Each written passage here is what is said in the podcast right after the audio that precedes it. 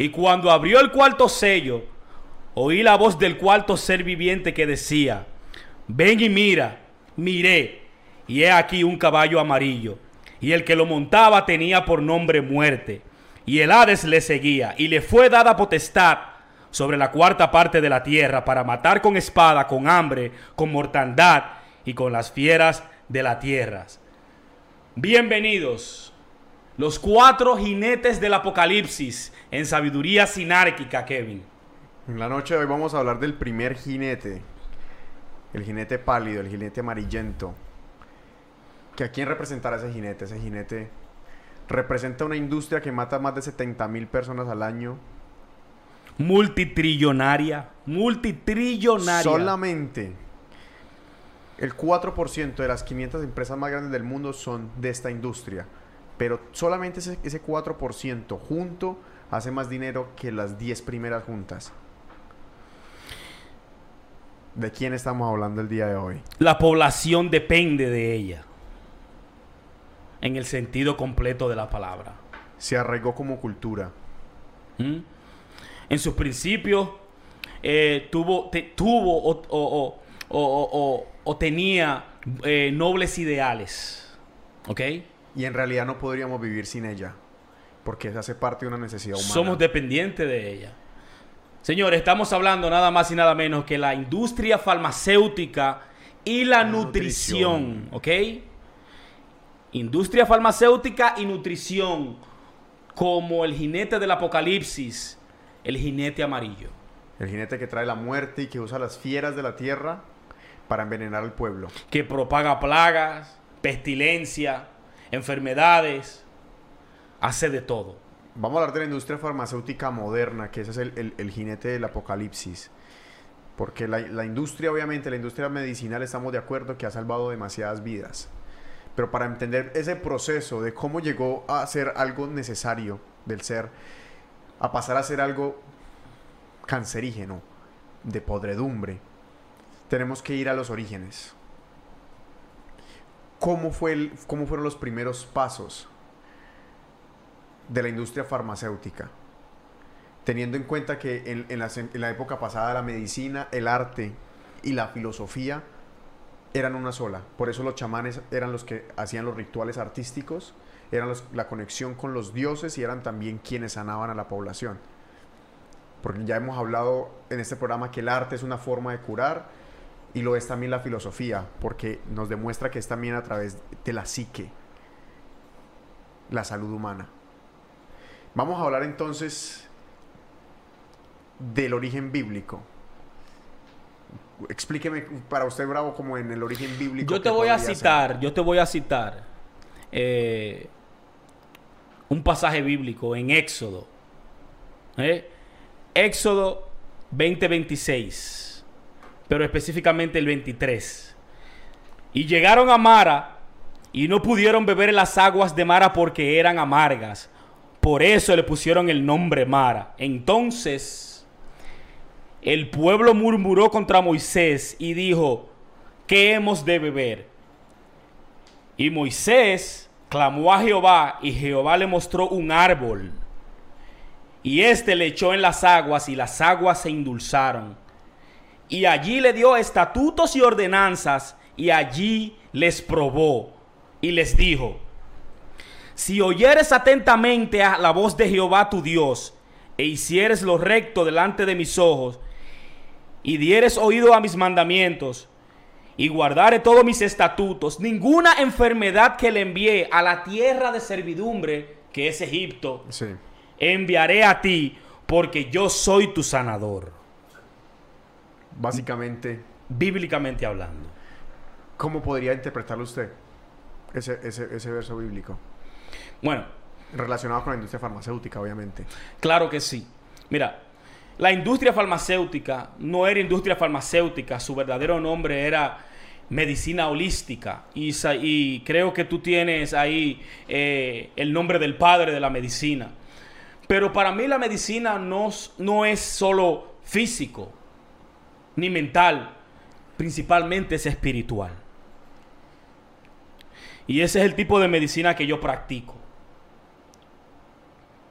Yo no creo en la industria farmacéutica. Y tengo mucho cuidado de la nutrición de estos días. En esos dos pies que yo estoy parado.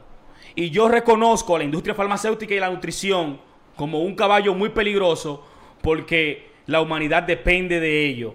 Por él pueden controlar el nacimiento, la natalidad o la mortandad de un pueblo. Pueden elegir a quién pueden destruir propagando plagas y enfermedades y a quién no.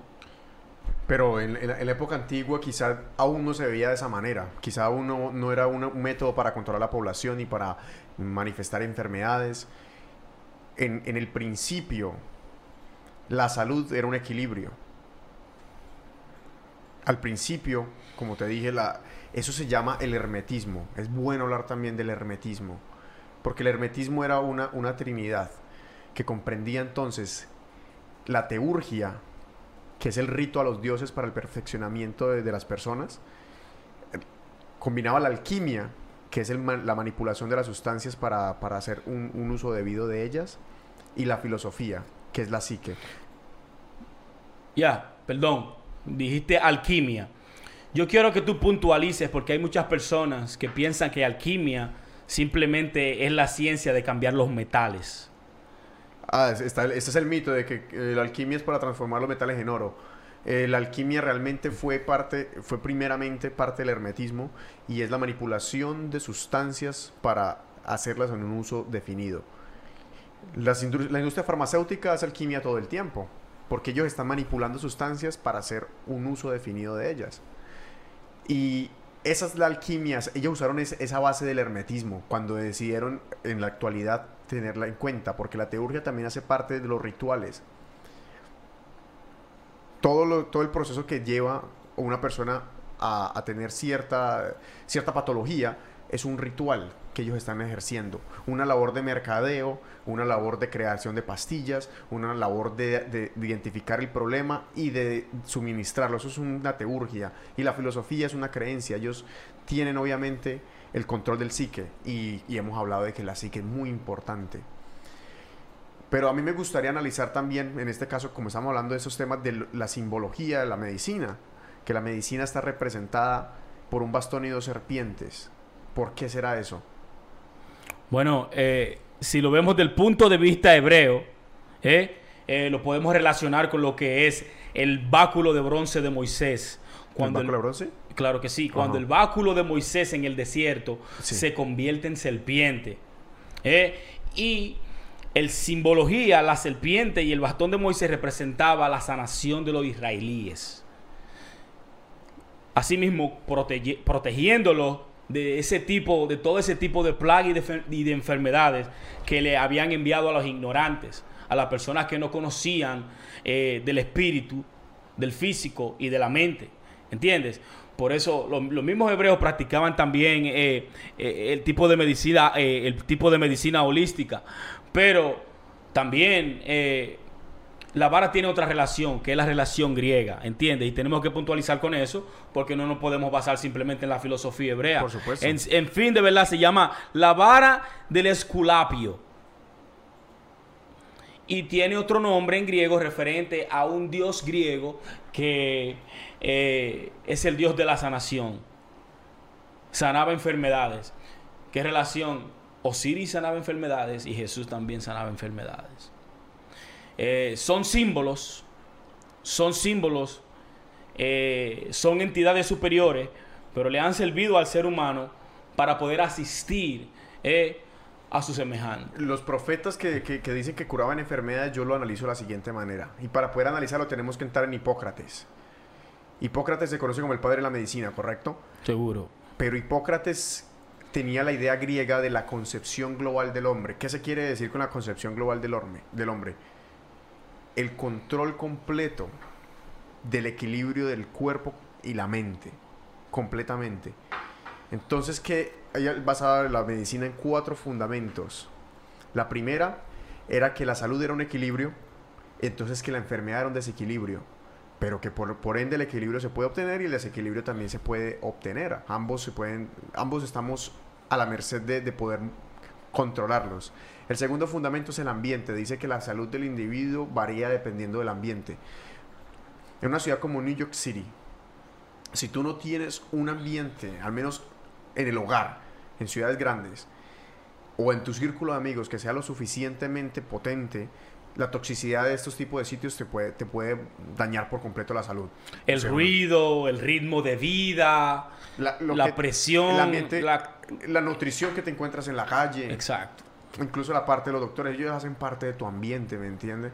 La tercera parte es entonces donde se pone bueno, la conexión entre la psique y el cuerpo.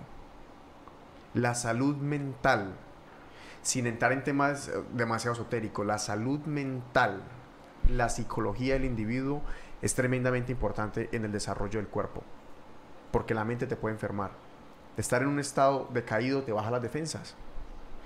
Sí, pero hay muchas pruebas por qué tu estado es decaído y el ser humano no quiere corregirlo, como por ejemplo, genéticamente probado con estadísticas y todo eso, el, 70% de la población eh, tiene que dormir por lo menos de 7 horas a 8 horas y media y ese 70% duerme 6. Le han implantado una, serie de culturas. ¿Sabes dónde viene lo, lo más interesante? En el cuarto fundamento de Hipócrates Vix, Vix Medicatrix Natura. El poder de sanación de la naturaleza. La, naturaleza se sana sola. Así misma, claro que sí. Y tú lo puedes ver como es arriba es abajo. Nosotros mm, esta ciudad la podemos quemar entera y ella misma se va a volver a reconstruir. Porque nosotros mismos vamos a trabajar en ella. Básicamente entonces la medicina de Hipócrates habla de que hay un, un equilibrio que se va tendiendo a, curar a él mismo. Lo único que tenemos que hacer es quitarle los obstáculos. Quitar los obstáculos, no disimularlos, no curar los síntomas, quitar los obstáculos para que el cuerpo se sane a sí mismo. Y esos son los cuatro, los cuatro fundamentos y es un equilibrio completo. Te digo la verdad, yo lo, yo lo resumo en tres. Cuerpo, mente y espíritu. Los 360 grados. Los 360 grados. Tú tienes que tener un balance mental, espiritual y físico. ¿Me entiendes? No es lo mismo una persona que llega de trabajar, se siente en el, en, el, en, el, mueble y comienza a comer, a comer y a ver televisión y de ahí se baña y se acuesta. ¿Me entiendes? Si tú eres una persona que viene del trabajo, come algo, te prepara, va al gimnasio, va al parque, corre, monta bicicleta, lo que sea, cualquier tarea afuera, eh, está, todo está ahí, ¿me entiendes? La dara, la dara está ahí. Y el rey de muerte, y porque el ser humano no es educado, en este, en este tema, eh, de verdad eh, eh, es, es, apabullante el límite en el que los seres lo que los seres humanos y esta generación en, lo que viene o sea su, su, su, promedio va totalmente de 70 va a bajar a 50 ¿Me entiendes? Porque no tienen conocimiento, eh, no tienen educación sobre eh, nutrición, sobre el, el, cansancio del cuerpo, sobre la actividad física del cuerpo y también la mental. ¿Entiendes? Entonces, eh, este va a ser el, el epicentro de, de este tema en sabiduría sinálquica. ¿Cómo tú puedes vencer al jinete del apocalipsis, al pálido, al amarillo, al que trae muerte, al que trae enfermedad? ¿eh?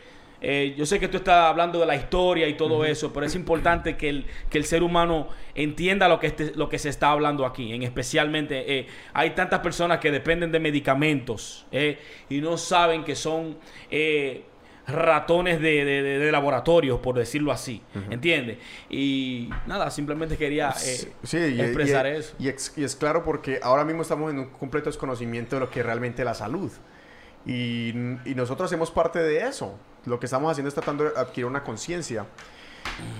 Y lo que yo te quería decir con los profetas, de cómo ellos tenían el poder de sanar, era a través también de la psique. De la psique, claro que sí. Cuando ellos lograban despertar el espíritu, llamémoslo de esa manera, de manera alegórica, no significa el espíritu del que, que estamos acostumbrados a leer o el que nos han enseñado obviamente en la Biblia, sino es el espíritu de la personalidad, el despertar. El del intelecto. El del intelecto completamente, el, lado abstracto, el, conocer, el lado cognitivo. Claro, el conocer, el, saber. El saber. El osar.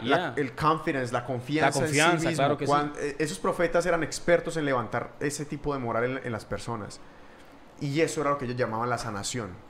porque obviamente la sanación y, lo- y- y los casos se han visto en muchos sitios, el principal paso para poder usted llegar a lograr una sanación es una buena actitud. Yo tuve un amigo de 25 años, a él le detectaron cáncer de estómago hoy, él fue al doctor hoy. Una semana después le dieron el diagnóstico y él estaba bien. Y se dio cuenta que era cáncer de estómago. Él, le- él le habló a, a mi novia y le dijo, tengo cáncer de estómago, ¿qué tan malo es eso? Se puso a investigar y se dio cuenta que, nadie sobre, que casi nadie sobrevivía de eso. Y él se colocó en la cifra promedio. Una semana después murió. Wow. Dos semanas. Mentalmente derrotado. Se derrotó. La psique. Eso es, eso es lo que, eso es lo que eh, eh, expone a no tener conciencia de la psique. ¿Me entiendes? De lo que tú estás eh, heredando, ¿me entiendes? A través de, cualquier información, cualquier medio, cualquier enfermedad. Si tú no te informas ni siquiera de lo que es, ¿entiendes? Simplemente hay como un miedo. Y pareciera como si hubiera una campaña que la financian eh, manos negras, manos ocultas, eh, para que todavía hasta el sol de hoy no haya una cura. y una Es que no le conviene a una cura. No conviene una cura, conviene un tratamiento. ¿Me entiendes? Pero al punto de cuando un tratamiento se vuelve peor que la misma enfermedad, es totalmente descabellado, ¿me entiendes? Y, y- y es importante que tú hables de, de- de tu amigo, ¿me entiendes? Y exponga eso porque, you know, todos tenemos ejemplos. Y en, re- y en realidad yo he visto personas también, casos de personas que incluso con todas las, las, las condiciones adversas, logran salir de enfermedades que fácilmente podrían derrotar a cualquiera. Yo personalmente, yo me siento mal cuando me siento enfermo porque me siento impotente, yo personalmente. Pero llega un punto en que uno se da cuenta que salir de la, de la enfermedad es una, una situación de, de actitud. Eh, yo leí en un libro que decía, es más importante sentirse fuerte que ser fuerte. Pseudonomia. Mira, yo tengo más de 18 años que no consumo ningún tipo de píldora, ni aspirina, ni medicina de la industria farmacéutica. Nada, en 18 años estoy limpio. 18. 18 años. Que Y- no consumo nada. ¿y usted dolores de dejar de cabeza, dolores, de cabeza, fiebre, me ha dado todo, todo ese tipo. Tengo más de 10 años que no voy a un médico. La última vez que fui a un médico fue para hacerme una prueba física, que iba a ir overseas y tenía, tenía que hacerme una prueba física. ¿Me entiendes? No confío en la industria farmacéutica. ¿Me entiendes? Eh, porque como tú lo dices, el individuo se enferma a través de la psique. ¿Me entiendes? Y es lo más importante. ¿Cómo entonces estas personas, eh, de tener este conocimiento como era Hipócrates, eh, que en, una, en uno de sus escritos hasta una vez citó que el médico que no sabía de, de astrología no era médico? No era médico, sí. ¿Me entiendes? ¿Por qué? Porque había una relación entre el cuerpo, la mente, como tú, puntu- como tú puntualizabas, como es abajo, es arriba. Como esté abajo, como esté en los ánimos abajo, también está arriba, ¿me entiendes? Si, si arriba está alborotado, la tierra está alborotada también. Si, si, si, si la tierra está quieta, también el espacio siderado también está quieto. ¿Entiendes? Es, una, es, es- es- es como, es como un- una imagen, un- es como un reflejo de ti. Y se puede ver en los árboles, los árboles parecen las palmas de las manos. Parecen pulmones. Yo he visto drones tomando tomas de muchos árboles, ¿verdad que sí? En, en- Como en un panorama, espacio. sí, sí. Y parecen pulmones respirando. Es como si, es como Es si la Tierra fuera una célula. Es como si fuera un organismo Exacto, vivo. un organismo, un microorganismo. Y lo- Es más, nosotros somos, nosotros somos los vasos capilares de los microorganismos. Nosotros simplemente, ellos simplemente nos usan a nosotros. Son más que nosotros. Sí. Y, y- ¿Sabes lo chistoso que es? La- en, la, en la historia de, de- de- del Homo sapiens, las personas creen que nosotros domesticamos el trigo y el trigo no nos domesticó a Sí. nosotros. Porque nosotros cazábamos, nosotros veíamos un, jaba- un jabalí, nos tirábamos, éramos nómadas. El trigo nos dijo, ¿sabe que van a tener un, un sueldo fijo? Con tal de que, me, que, me, que, me, que se dediquen su vida aquí. Comer trigo le bajó la testosterona al hombre. Claro que le sí. bajó el- el- los niveles La, de salud. la- la- la virilidad, claro que sí, el todo. cuerpo que tenía los asentó. Eso procreó las familias, porque las familias tenían que tener hijos para poder empezar a, a producir el campo. Exacto. Y eso se, eso se le llamó la era agrícola. Por el trigo empezó la era agrícola, por la domesticación del hombre por el trigo. Wow.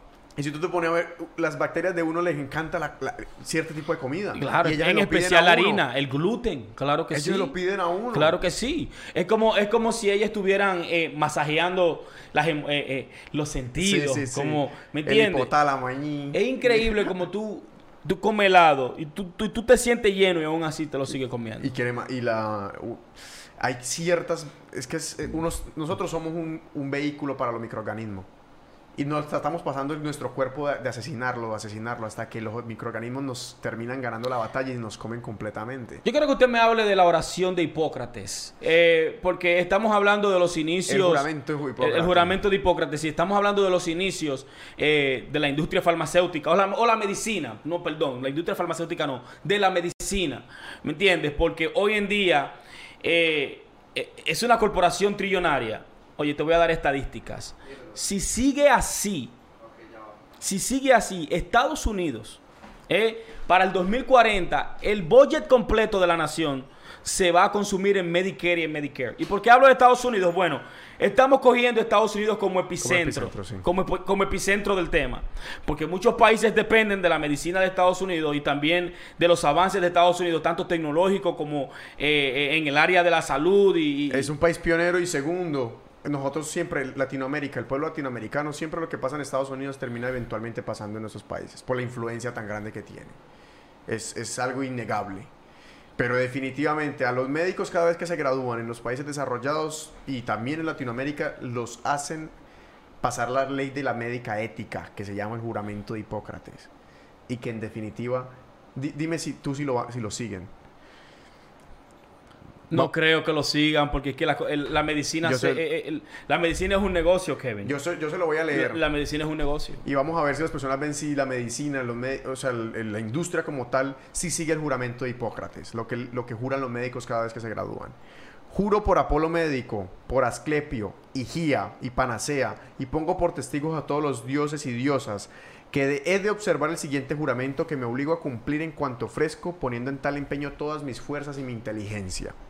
Tributaré a mi maestro de medicina el mismo respeto que a los autores de mis días y partiré con ellos mi fortuna. Los socorreré si lo necesitaren y trataré a sus hijos como mis hermanos y si quieren aprender la ciencia se la enseñaré desinteresadamente y sin ningún, ningún género de recompensa. Instruiré con preceptos, lecciones orales y demás modos de enseñanza a mis hijos, a los de mis maestros y a los discípulos que se me unan bajo el convenio y el juramento que determine la ley médica y a nadie más. Estableceré el régimen de los enfermos de la manera que les sea más provechosa según mis facultades y mi entender, evitando todo mal y toda injusticia. No accederé a pretensiones que busquen la administración de venenos. No accederé a pretensiones que busquen la administración de venenos, pesarios abortivos, ni sugeriré a nadie cosa semejante. Pasaré mi vida y ejerceré mi profesión con inocencia y pureza. No, ejecutaré la talla dejando la operación a los que se dedican a practicarla. En cualquier casa donde entre, no llevaré otro objeto que el bien de los enfermos. Me libraré de cometer voluntariamente faltas injuriosas o acciones corruptas y evitaré sobre todo la seducción de mujeres u hombres libres o esclavos. Guardaré secreto sobre lo que oiga y vea en la sociedad por razón de mi ejercicio y que no sea indispensable eh, divulgar, sea o no del dominio de mi profesión, considerando como un deber el ser discreto en tales casos. Si observo con fidelidad este juramento, sea me concedido gozar felizmente mi vida y mi profesión, honrado siempre entre los hombres, y si lo quebranto y soy perjurio, caiga sobre mí la suerte contraria. El juramento de Hipócrates. Me imagino el Falma Bro comprando doctores, right? Que supuestamente eh, levantaron su mano en este juramento. ¿Entiendes? Eh, lamentablemente, la industria farmacéutica y la nutrición son tentáculos eh, de la élite. Como te mencioné, eh, a través de ellos ellos pueden controlar las culturas y los pueblos eh, al antojo que ellos quieran. ¿Me entiendes? Eh, y estaremos hablando luego, cuando se desarrollen lo- los jinetes del apocalipsis, estaremos hablando de esa entidad y esas corporaciones. De las conexiones que Claro que sí, porque mucha gente le llama a los Illuminatis y no saben que eh, el comité y no entienden que esos son simplemente eh, surrogates de lo que es eh, eh, un poder todavía más abstracto, más profundo. establecimiento Un completo. establecimiento total eh, que ha asesinado presidentes como a Y- Kennedy. Y a mí me gustaría no hablarlo desde el lado del tema conspiranoico, porque para mí, obviamente, no, no, no creo que hayan cabezas detrás de esto, sino que es el curso natural de las cosas. Pero cuando tú dices del lado conspiranoico, mira, te voy a decir algo. Cuando tú retas a la industria farmacéutica, automáticamente tú te conviertes en un conspiratorio. ¿Entiendes? Porque las personas la han educado, a las personas la han educado, ¿verdad que sí? Que lo que diga la industria farmacéutica, es más, es más está prohibido en el Congreso estadounidense, por el, por el Congreso estadounidense, demandar, demandar a una compañía, a una corporación farmacéutica por la creación de una vacuna. Está prohibido demandar. ¿Entiendes? O sea, están protegidos por los congresistas. El Senado y la Cámara Baja totalmente protege esta corporación. ¿Entiendes? Pero en realidad es porque ellos están, involucrados también en la política, en ese tipo de casos. Pero no sé si, si, por generaciones ellos puedan mantener un, tipo de hegemonía de, de, carácter conspiranoico. O sea, de decidir tú y yo vamos a crear tantas compañías, vamos a mantenerlo de esta manera. Yo creo que ya el, la corrupción empezó como una ola, inició en un primer paso y ya lo que han venido simplemente lo que han protegido es su bolsillo. Y lo, van a seguir protegiendo definitivamente. Eso va a ser algo innegable. Pero lo que nosotros tenemos que conocer es entonces cuáles son las alternativas. Porque nosotros lo que estamos es adresando el problema, estamos señalando el problema, pero no estamos tratando de, ofrecer ahora mismo una solución. ¿Qué solución ofrecían las gentes del pasado? Bueno, la gente del pasado eh, te daban soluciones como eh, plantas medicinales, eh, de la medicina holística que exactamente, eso de la medicina holística, medicinalmente, eh, espiritualmente, físicamente, ¿entiendes? Eh, no era nada relacionado a algo extraído de un hidrocarburo, ya sea de un gas, ya sea de un aceite, ¿entiendes? Sino una opción diferente totalmente a la que conocemos hoy en día, que ese es el gran problema, ¿entiendes? La industria farmacéutica... Eh, por eso en, los jinetes del Apocalipsis tiene en su frente el nombre escrito de muerte. Porque eso es lo que trae. Tú recorre aquí a un médico aquí en Estados Unidos. Eh, señores, Estados Unidos es la nación número uno, es la número uno del mundo. ¿Ok? Es la, que, es, la que, es la que corre los designios del planeta. Cuando se elige un presidente aquí en Estados Unidos, se dicen el líder del nuevo mundo. ¿Ok? Y sabemos que ese nuevo mundo es un mundo y es el nuevo orden mundial. El nuevo orden mundial. El nuevo orden Norbus Orden Seclorums. ¿Ok? ¿Me entiende? So, entonces, Pero eso es un orden político. Las personas tienen que saber que eso es un orden político demostrado y que no hace parte de una conspiración. Sí, no, pero que todo, no, todo lo categorizan por conspiración. Es que el problema es que se vuelve conspiración cuando se cuestionan esos poderes. Pero los políticos son peatones, son simplemente eh, eh, eh, marionetas que estas entidades secretas manipulan. Entonces, la industria farmacéutica, la industria de la, de la nutrición, son los más poderosos que hay. Aparte con, la industria eh, eh, eh, de petróleo y aceite y también los complejos militares, junto con los de entretenimiento también y financieros. Estamos abarcados por los cuatro jinetes del apocalipsis y sus secuaces, por todos los francos. Entonces, de eso se trata. La medicina primitiva en sus principios, ¿qué era? Sanación espiritual, mediante hierbas, mediante plantas, por eso es la guerra, por eso es la guerra con la cannabis sativa. Y esa sanación era, era, una sanación eh, en el problema, porque las plantas tratan de curar el problema, pero la real medicina hipocrática, Hipócrates, es la medicina preventiva. ¿Qué es la medicina preventiva? Si tú mantienes un equilibrio contigo, nada te puede realmente afectar. Y esa misma medicina preventiva se practica en la yoga cuando tuvimos a, al, maestre, al maestre. Claro al maestro en el programa y lo pueden ver en la, página de Sabiduría Sinárquica. El maestro explicaba la yoga en los pasos más simples, pero que en, realidad es un autoperfeccionamiento y es un antídoto. Para mí la yoga es un antídoto para los tentáculos de la industria farmacéutica, porque te enseña que tranquilidad de mente, meditar, flexibilidad física para que cuando tú llegues a viejo no, no estés lleno de reumas. Respiración. Respiración. Enfoque. Es para el Alzheimer, para y las virtudes. Entonces, esa, esa, era la forma de ellos protegerse contra eso, pero la cultura de nosotros fue reemplazada completamente. Y la cultura preventiva se cambió por la cultura la solución. La industrialización, la industrialización trajo contigo todo eso, ¿me entiendes? Trajo consigo todo eso de Dark Ages cuando todo el conocimiento dijeron, no, no, esta gente no va a tener acceso a este conocimiento. Como decían eh, eh, los intelectuales de la era en Grecia, este conocimiento no es para la, no es para la prole, no es para el populacho. este conocimiento es para nosotros, lo de la élite. Y, todo eso se sabe, por eso hay grupos como el de Berlinberg, eh, que personas piensan que eso son eh, conspiraciones teóricas. No, el grupo Berenberg se junta todos los años, tanto en Inglaterra como aquí en Estados Unidos. El Club de Roma, Henry Kissinger. Poca gente ha oído este nombre. Henry Kissinger. De, la edad de nosotros, porque no es generación de nosotros. Henry Kissinger fue secretario de Estado de los Estados Unidos y fue quien llevó el cambio a Irán.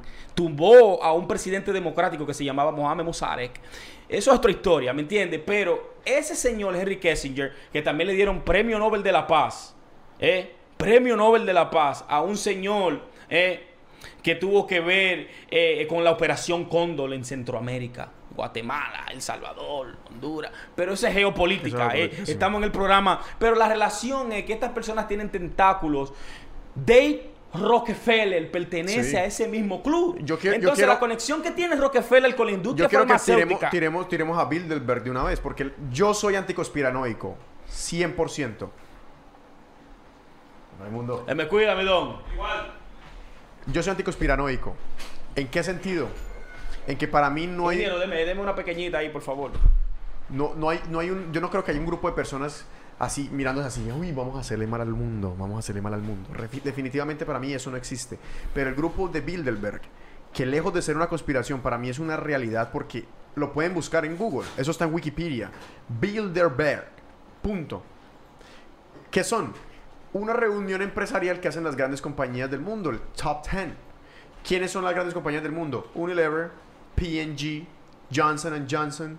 Las grandes compañías y estamos hablando. No, pero también tú tienes que mencionar que invitan a presidente y a primer ministros. ¿Por qué? Porque es que ellos son los principales, los eh, principales actores de, no, yo pienso que son, juego. Yo pienso, exacto, esos son los principales socios, ¿me entiendes? Entonces, a lo que yo, lo que estamos hablando otras bambalinas, hay, hay un fantasma que a mí siempre me va a seguir. Yo esté en mi país natal, yo esté en Nueva York o yo me vaya para Dinamarca. Y es que yo siempre me voy a cepillar los dientes con colgate porque a mí ya, yo ya soy hace parte de mi cultura. Eso me lo enseñaron a mí desde pequeño.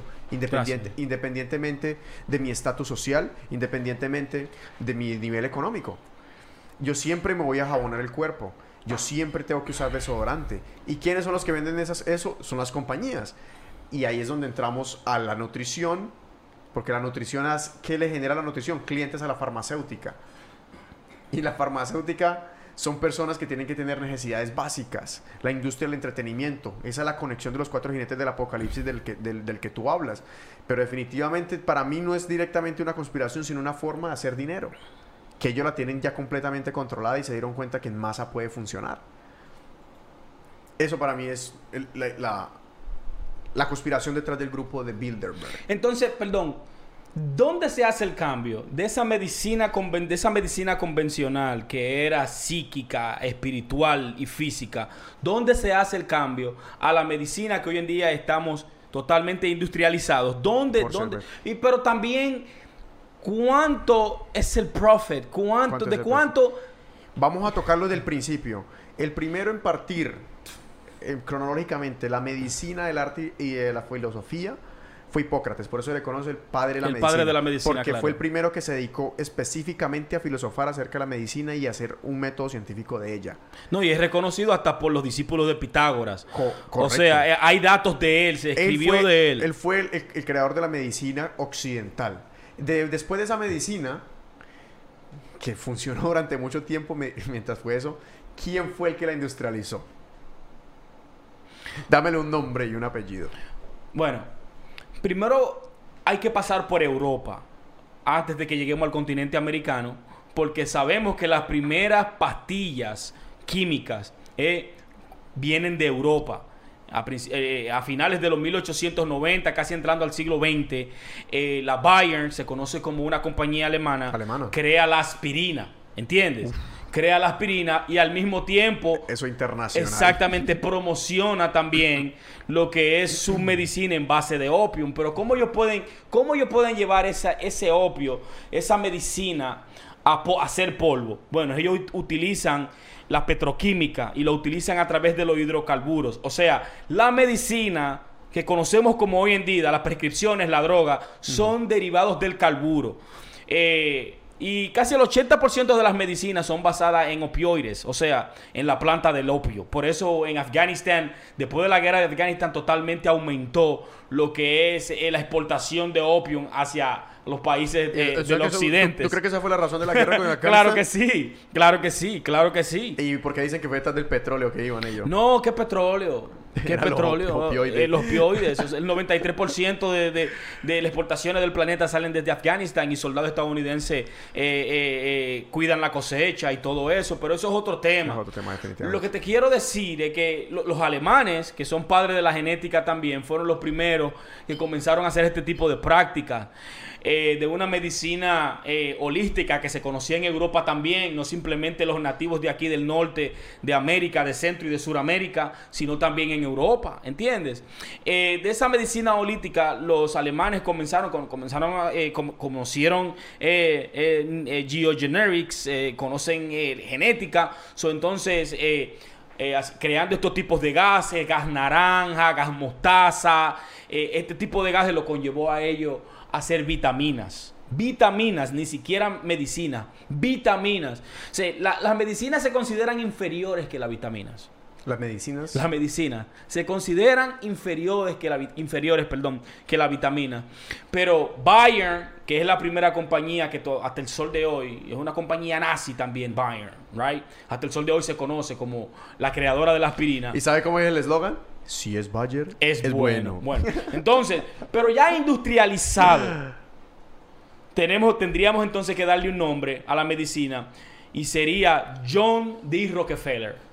Los Rockefeller tienen que ver Los con esto. Rockefeller eh, totalmente monopolizaron, hicieron la hegemonía de la medicina. Pero ¿y en- cómo sucedió ese proceso? ¿Cómo sucedió ese proceso?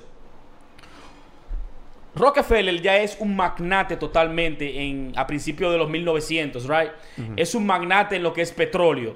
Sus científicos dieron a la petroquímica, hicieron el primer objeto de plástico y ese, esa misma petroquímica, ese aceite, esos derivados, ellos podían hacer vitaminas. De ahí viene la historia de la vitamina, exacto, podían Porque yo hacer- visto la vaselina por- que la hacen de petróleo también. sí. Exactamente, la vaselina también, pero también si te das cuenta, eh, hacen eh, pastillas de bacalao, que es la más vieja, de Oh, aceite. sí. Oh, sí, ¿Me entiendes? No, o sea, sí, el, sí. el- el- el omega 3, que es la más vieja. Inclusive a la gente le daban eso. No sé si te daban eso cuando chiquito, aceite.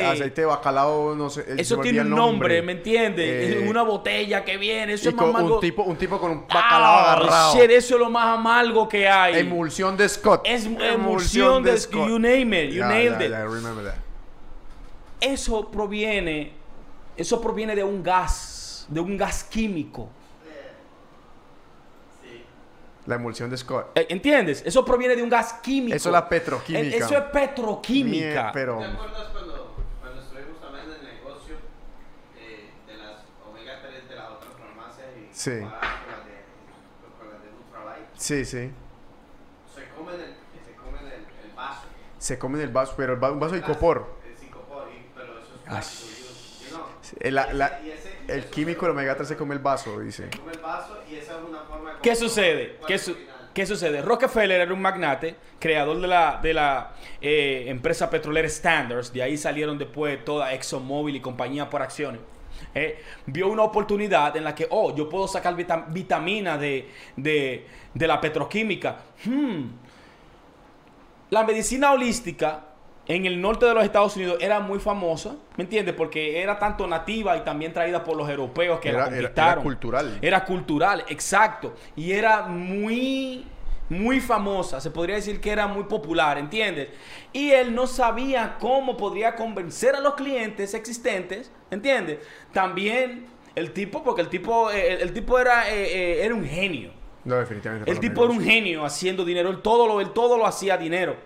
Él dice que es el, el hombre más rico que, exi- que ha- que ha tenido la Tierra. Y esa mente malévola de ese caballero llegó a la conclusión de la única manera que yo puedo derrotar la popularidad de esta medicina natural ¿eh? es haciéndole una contracampaña. ¿Cómo le hizo la contracampaña? A sus siervos del Congreso norteamericano, como lo financiaba en las campañas de elecciones y le, también le, da- le daba dinero, hizo que pasaran una ley que prohibía el uso de las medicinas naturales que se conocen hoy en día, o la medicina eh, eh, elítica. Sí. ¿Entiendes? Y, as- y makes sense porque esa, esa misma campaña fue la que, la que criminalizó la cannabis sativa en 1930. Y el hemp, cannabis sativa y el hemp.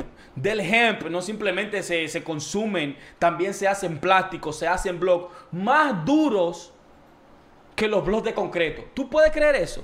Y ecológicos, más duros y ecológicos. Ahora es que están eh, eh, descriminalizando en estados, aquí en Indiana, lo descriminalizaron en estos días el hemp.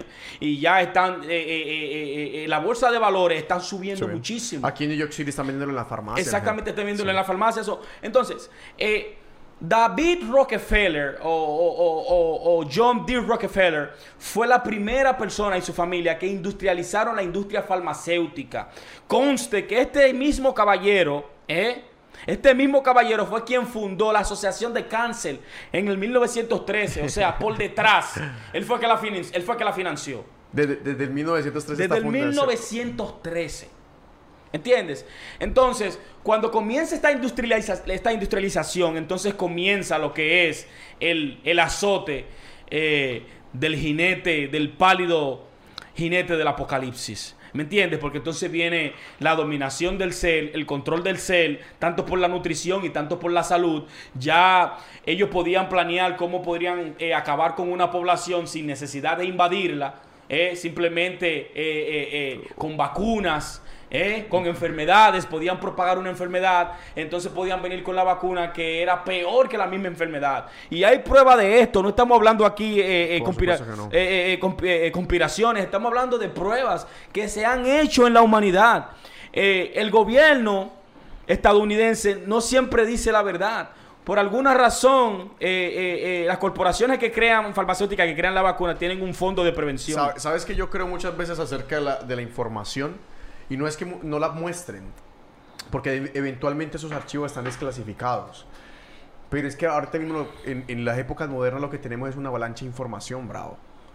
Eh, Nosotros estamos llenos de información por todas partes y no sabemos qué información creer, ni qué información ni siquiera buscar. ¿A qué, a qué nos remitimos nosotros? A la televisión. ¿Y qué la televisión? Obviamente otro medio de entretenimiento para poder des- desviar la atención de los hechos reales. Pero si las personas buscaran a través de internet las, los reales sitios por los cuales se puede obtener ese tipo de información, definitivamente la, la situación sería muy diferente. Y la información está ahí, y el gobierno lo ha tenido ahí, y, y- y siempre lo ha expuesto.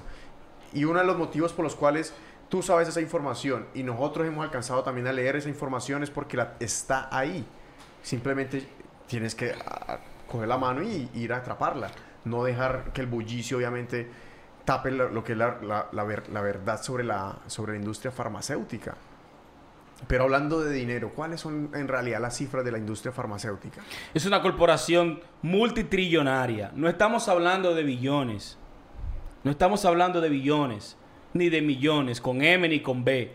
Con T. Trillonarias. bi- miles y billones de dólares. Tú lo puntualizabas. Tú hablabas de eso. De las 10 compañías de Forbes. De, de la lista Fortune. Las De 10 la lista compañías Fortune, primeras no, no, no alcanzan ni el 4% de las... O sea, el 4% de la lista 500 son industrias farmacéuticas. Y esas juntas tienen más dinero que las 10 primeras. Pero ahora, ahora yo voy a salir un poco en defensa de ellos. Porque el proceso para ellos poder sacar una medicina al mercado es un proceso de investigación y es un proceso de desarrollo. Sí, Kevin, pero muchas veces el dinero de los taxes del pueblo eh, financia ese tipo de Pero ahí tenemos investigaciones. que entrar entonces más técnicos, porque es que las investigaciones son, son expuestas por tres tipos de enti- entidades diferentes. Entidades gubernamentales, entidades privadas y entidades del- de la propia marca. Ahí es donde está el problema. Para poder que la FDA, que es la, la- Food and Drug Administration de los Estados Unidos, de la comida y las drogas, la administración de la comida y drogas, ellos para poder aceptar una droga en el mercado tienen que tener un trial, unas pruebas que muestren que una medicina es positiva. Cuando la medicina se muestra positiva, cuando son hechas por, por, por auditores privados o de la misma compañía. Cuando son hechas por el gobierno es completamente diferente o cuando son hechas de manera imparcial. Entonces, esos trials muchas veces no tienen que ver simplemente con, con- con el lobby del gobierno. ¿Qué pasa? Que cuando ellos van a desarrollar una pastilla y la van a llevar a un trial en la, FDA, ellos tienen que haber pasado por un proceso, haber gastado un dinero. El promedio para que una pastilla llegue a un trial es de 3 billones de dólares por cada uno de los medicamentos. O sea, ellos ahí se entiende de que un empresario llegue al punto de llevar una pastilla a un trial, le haya gastado 3 billones de dólares. Ningún otro producto es más caro en el planeta de financiar que, una, que la creación de medicina. 3 billones de dólares cuesta hacer una pastilla, crear una pastilla, para que te la desaprueben, para que te digan que no. Obviamente ellos tienen que sacar el dinero de un sitio y tienen que hacer que esas pruebas pasen para poder sacar al mercado y recuperar la inversión. 3 billones cuesta. Y ahí es donde yo entiendo obviamente que no es un tema de que ellos quieran hacer la maldad. La industria farmacéutica está llena de buenas intenciones. Eh, honestamente. Pero, ¿y ¿cómo tú puedes decir eso? Porque Kevin? yo, yo puedo saber muy bien que las personas que están estudiando medicina, los doctores, los químicos que van y las estudian, ellos están ahí por un motivo. Ellos no están ahí simplemente por el Mira, dinero. de verdad El nosotros tenemos que hacer una revolución de medicina. El dinero lo corrompe. Nosotros tenemos que hacer una revolución de medicina. Todo lo que estas personas están leyendo eh, en las escuelas de medicina, todo eso es disparate. Todo, ese, todo eso, eso no sirve para Y nada. Esos son, eh, sin ellos, sin ellos darse cuenta, están siendo utilizados por uno de los aparatos, por uno de los, por uno de los eh, eh, eh, brazos del tentáculo más, más despiadados, que es la industria farmacéutica. A esa gente no le importa nada de eso. A esa gente no le interesa nada de eso. ¿Cómo puede ser que una persona vaya por un tratamiento y tú salgas y te dejen hasta el otro, hasta el otro día, ¿me entiendes? Con algo que tú no necesitas simplemente para mandarte el bill, ¿me entiendes? Porque los doctores, por más prescripciones, por más tiempo que tú dures en el hospital, ganan más dinero, le dan bonos, ¿me entiendes? Le dan vacaciones, que le dan eh, incentivos. Entonces, ¿hasta cuándo será? Hay muchas cosas de que hablar la misma vacuna, ¿me entiendes? Eso, ese es otro tema que nosotros vamos a pasar adelante. Ya la gente ni siquiera está creyendo en vacunas, ¿me entiendes? Ya la gente no quiere ni siquiera. El problema es que el ser humano no sabe comer.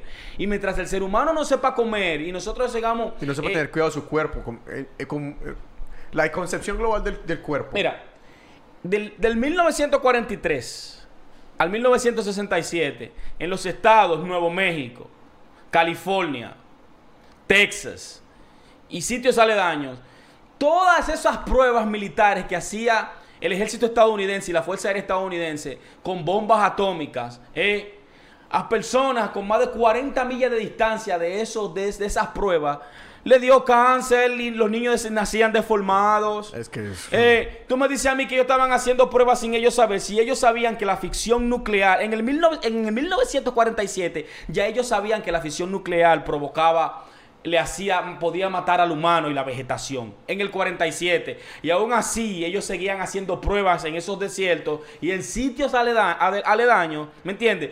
Que en el futuro es, eh, la generación que nacía de esos sitios salían deformes deformes y con cáncer. La gente moría de cáncer. Entonces, ¿qué tú me dices a mí?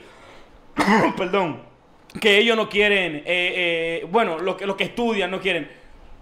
En realidad, El gobierno estadounidense hace prueba con la atmósfera. ¿Ok?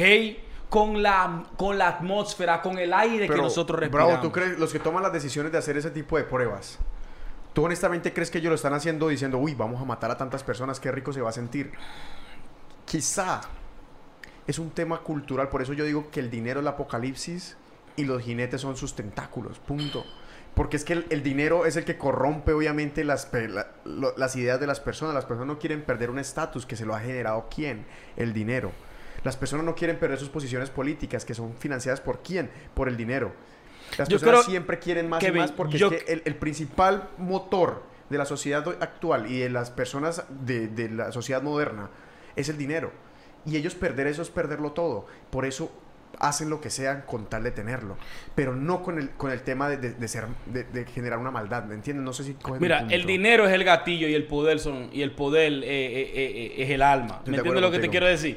So, es, es una forma de ellos suprimir las masas. Y cuando te hablo suprimir, te hablo de minorías que son mayorías. ¿Tú me entiendes? Minorías que son mayorías y que viven en poblaciones que son, que tienen un pensamiento totalmente superior en cuanto a la raza humana, eh, los reptiles de este planeta que se creen que son superiores a toda la raza humana, Sí. eh, hacen este tipo de experimentos con civilizaciones, Kevin. Con civilizaciones, ¿ok? Ahí están lo- eh, los estudios eugénicos, el programa de Eu- Eugenics Projects que hacían los nazis. ¿ah? Que targeteaban personas. Pero era gente americana, ¿no? No, Hitler copió el programa de los Estados Unidos Oh. porque le- e- ese programa comenzó a principios del 1900 y este programa consistía en targetear poblaciones, ¿ok? Que no tenían un high IQ, que eran personas nada más que comían y trabajaban, no se desarrollaban. Ellos los eliminaban, los esterilizaban por el medio de vacunas. El gobierno de Estados Unidos, 40 años después que estuvo negándolo, tuvo que reconocerlo. ¿Me entiendes? Eugenics Projects. Y después los nazis se lo hicieron a los judíos. Para que no se procreen. Sin consentimiento alguno. Para Eh. poder generar una raza pura, sí. para poder generar una raza pura. O sea, no querían ¿Verdad? tener una raza Yo, inferior. yo vi eso, yo vi eso en un póster, en un póster de propaganda y aparecía un tipo tirando una semilla, todo fuerte y decía, "Only plant the good seed." Planta solamente la buena semilla. Imagínate que sea mandatorio en tu país que tú tienes que vacunarte. Y tú no sabes de antemano que la vacuna que te están poniendo a ti es esterilizándote. Esos son crímenes de lesa humanidad. ¿Entiendes? La industria farmacéutica no tiene ninguna clase de remordimiento. Ni las personas que comen de su mesa tampoco. ¿Me entiendes? Por eso es importante comer comida real. Coma lo que usted quiera. Yo no limito a nadie que no coma.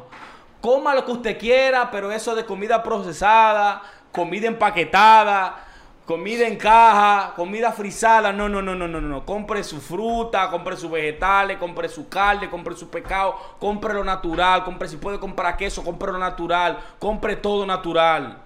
Claro, también es un negocio porque lo natural vale mucho más dinero que lo artificial, que lo sintético. Por supuesto. ¿Me entiendes? ¿Cuál es la causa? ¿Cuál es la causa primordial de que haya tantas personas enfermas, especialmente de diabetes aquí en Estados Unidos? Y de presión alta y todo eso. ¿Cuál es el principal componente? Yo creo que los malos hábitos, tanto nutricionales como físicos y diarios, porque las personas se dedican a, en realidad, a nosotros nos han enseñado en estos países a sentarnos a ver televisión, a tomar una pastilla. Si tenemos un dolor de cabeza, no a preguntarnos el por qué sucede el dolor de cabeza, sino a tomarnos un acetaminofén para que nos lo calme. A comer mal, y entonces después de que comes mal te da una indigestión, te empieza a dar gastritis y te no te preguntas por qué, sino que te quieres meter entonces un- un- una pastilla para que te calme la gastritis. La nutrición y los malos hábitos, los malos hábitos nutricionales y los malos hábitos diarios. Para mí esa es la principal. Entonces causa se podría decir que la comida es un factor, la nutrición es una causa y un factor importante. De los, de, los, de los primordiales, definitivamente. Porque eso es lo que te estás metiendo a tu cuerpo. Y la cultura, al menos la cultura americana, que es donde nosotros ahora eh, hacemos parte, es una. Y la cultura latinoamericana, que es también un poco de ella. Le hace énfasis a la comida, a las comidas altamente calóricas, a las comidas procesadas, a las fast food. Es la comida que nos, que, que- que mercadean. Yo no sé por qué yo desde chiquito, yo cuando estaba pequeño yo le tenía pereza a la sopa. Pero me encantaba comerme una hamburguesa. Yo no sé por qué. E- Esa era cuestión del cerebro, era cuestión cultural. Yo veía una sopa y yo decía, uy, pero yo no me voy a comer eso. Pero una hamburguesa, quién sabe cómo era hecha, pero a mí me encantaba y me sigue fascinando la hamburguesa. ¿Qué tienen esos alimentos que la, que la comida, que la comida nutricional no tenga? ¿Por qué sabe? O sea, ¿por qué le- al cerebro a uno le, da como un trigger? Yo estaba leyendo que quizá era porque nosotros estamos acostumbrados a estar en un, en un- en un ambiente de escasez calórica, de escasez de comida, y que siempre nuestro cerebro va a tener un- un deseo por comer comidas altamente calóricas, porque nuestro cerebro todavía está en la sabana y piensa que si no comemos ya, quizá dentro de una semana no vamos a tener que comer. Entonces, una población que no esté educada en nutrición, una población que no esté educada tampoco en salud, es una, es una población totalmente en las manos del enemigo. ¿Entiendes? Y muchas personas tienen seres queridos que mueren de cáncer, que mueren de aquello. Todavía está la fecha que estas enfermedades crónicas no tienen cura. Enfermedades sencillas como asma, como Alzheimer. Bueno, en estos días, no sé si yo te dije, eh, la, la compañía Pfizer ¿Ah? Pfizer, la, la- Pfizer. la number one. La number one, la, la que hace la Viagra. Sí, sí, sí. Pfizer encontró la cura del Alzheimer en el 2013. Encontró la cura de la, el Eh, Alzheimer. la tenía- cura ¿Tiene cura? Tiene cura. 80%, mira que 80% en medicina eh, es grandioso. Es grandioso. 80% de cura en una población. de- en una población. El Porque hay personas genéticamente No. que eh, no tienen remedio, genéticamente, ¿me entiendes? Sí. Que es lo que hemos hablado, que hay personas que no pueden... La marihuana no es esquizofrénica, pero hay personas genéticamente que sí le produce esquizofrenia. Sí, sí. Lo mismo pasa, 80% en la población. Y ellos se quedaron callados hasta el 2019 y están siendo sometidos ahora mismo. Están siendo sometidos con tantas personas. Entonces tú me puedes decir a mí que estas personas tienen corazón, que a estas personas le interesa. A esta gente lo que le interesa es suprimir eh, poblaciones. Pero cuando, cuando, cuando descubrieron que, que Pfizer tenía la cura desde el 2013. Ahora en estos días, no hace ni siquiera seis meses. Ni siquiera seis Y, meses. y tiene, y tiene la, La pastilla C- al público. El CDC vino, eh, eh, eh, eh, sacó el, el reporte, ¿me entiendes? El CDC es, es Center Disease Control, right, de aquí de Estados Unidos. Bueno, lo que rige el mundo, todo se rige por ahí. So, la CDC salió con ese artículo, salió con el artículo Sí. hablando sobre que Pfizer eh, había totalmente suprimido la cura del Alzheimer, eso no le interesa. Pero ellos lo habían suprimido, pero ¿por qué razón? Porque todavía están esperando sacarla al mercado Claro que sí. y no querían decirle a nadie más. To- eh, no querían sacar Y ni siquiera la publicaron en... nada. Esas son, esas son cosas que a mí me hacen pensar. Realmente entonces, ¿qué, qué, qué es lo que nos están escondiendo? Como te repito, no soy ¿Tú conspiranoico. crees que estas personas no tienen la cura del cáncer? ¿Tú crees que estas personas no tienen la cura del SIDA? ¿De dónde estas vino? personas tienen la cura de todo porque conocen los genes. El ADN les reveló al hombre principio y fin ¿eh? de su existencia. ¿Cómo puede ser que estamos eh, de aquí a poco tiempo yo voy a poder insertarme un chip en el cerebro y yo voy a poder interferir con una computadora? Yo voy a poder, eh, mentalmente yo voy a poder ordenarle a la computadora qué hacer. Si escribe un mensaje, si me busco una Sí, dirección, no, manita, lo mano, sí, sí, es verdad. si quiero ver una película de sexo y quiero sentir las emociones porque me manda ese tipo de vibraciones al cerebro. Entonces tú me vas a decir a mí que estas personas no tienen la cura.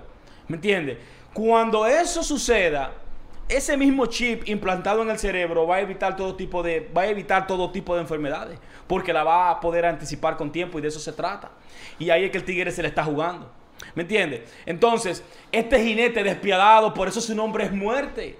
El jinete, este ¿Me entiendes? Y yo no soy quien para decirle a una gente que esté eh, bajo una prescripción o bajo medicamento. No, deja tus medicamentos porque con la mente tú te puedes sanar. ¿Me entiendes? Si tú tienes la psique enferma, tú estás enfermo. Y no, y las personas creen que cuando nosotros decimos que con la mente se puede sanar, o bueno, cuando se dice coloquialmente que la mente se puede sanar, es simplemente pensar, oh, no voy a estar enfermo, no voy a estar enfermo, porque la ley de la atracción ha- se ha prostituido, digamos por así decirlo, el secreto.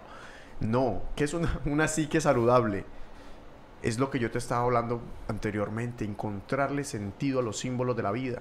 O sea, encontrarle un orden, a lo- una armonía mental y corporal. Pero las personas definitivamente, en, su gran mayoría, viven sumergidas en lo contrario a lo que son las virtudes del espíritu. Sumergidas en- en pensamientos negativos, en estilos de vida negativos, en hábitos negativos. Eso es lo que enferma. Pero ¿por qué que tú crees que hay tantas personas que no quieren vacunar aquí ahora en Estados Unidos? Tú sabes que hay un movimiento. No quieren vacunar a los niños, la- la- no quieren poner la vacuna en contra del sarampión. Sí, no, sí, sí, Las vacunas han matado más personas desde el 2006 hasta el 2013 por la vacuna que por la misma persona que se han muerto por la enfermedad. Sí, sí. Entonces han sido vinculadas con, con auticismo, con, autismo. Con autismo, sí. Los anti-vaxxers. ¿Me Pero, entiendes? Entonces, entonces tienen un fondo en caso de cualquier daño que le, que le haga la vacuna al paciente, ya tienen un fondo. Cada vacuna tiene un fee de antemano. Si tú quieres sacar una vacuna al mercado, tiene que tener un fee. ¿Me entiendes? Eso quiere decir que están sacando la vacuna 50-50. Sí. Bueno, al 50% puede ser que le, quede que, que le haga bien, al otro 50% le vamos... Porque es el virus vivo, te están poniendo el virus. Una vacuna es un virus. Entonces, como la población no está tan educada en cuanto al tema, ¿Me entiendes? No saben, mira de dónde venimos, de un de una Sí, medicina totalmente eh, física, mental, espiritual, a una medicina de comenzar a consumir eh, eh, eh, eh, derivados del hidrocarburo. What the fuck, man? Pero- What the fuck? Lo que, lo que pasa es que nosotros nos hemos dividido los avances científicos. El mundo está avanzando de- a demasiado, a- o sea, demasiado avanzado. Lo mismo que pasa con el tema de la, Tierra plana. Las personas creen que la Tierra es plana no porque realmente sea plana ni porque la Tierra sea redonda, sino porque no hay forma de nosotros como seres normales podamos comprobarlo. Como tú y yo, seres completamente del común, comunes y silvestres, pueden saber que se está metiendo en una vacuna los avances científicos se han separado de, las personas. Tú sabes que cuando, cuando inventaron la vacuna contra la viruela, se le llamó vacuna porque usaron la viruela de la vaca como antídoto a la viruela humana. Eso fue la primera invención de la vacuna. Metieron ese anticuerpo de la viruela de la vaca. Por eso se le dice vacuna de la vaca. Claro. Y tú sabes qué estaban diciendo en esa, en esa época, no se metan la vacuna, que se van a convertir en una vaca. o sea, la gente creía que, que por, por simplemente el nombre de vaccine, que viene del, del latín vacuna, que también es en español lo mismo, Sí. se iban a convertir en vacas. Y eso no tiene que ver con que algo sea efectivo o no, sino que la población no está lo suficientemente sumergida en los avances tecnológicos y científicos y en las grandes, llamémoslo la élite, el establecimiento que tiene ya la delantera. Y es culpa también de ellos. Si una persona no es libre en el sentido completo de la palabra, fácilmente se deja persuadir por la industria farmacéutica. ¿Me entiendes? Se deja persuadir, se deja enfermar, se deja mermar, pierde tus seres queridos, por tú no estar despierto, por tú no tener conocimiento. ¿Entiendes? So, entonces, mi pregunta es sencilla. ¿Cómo nosotros podemos derrotar a la industria farmacéutica? Porque sabemos todos los poderes que tiene. La industria farmacéutica ha sido usada por el gobierno estadounidense. Es como si fuera un aparato dentro del gobierno americano.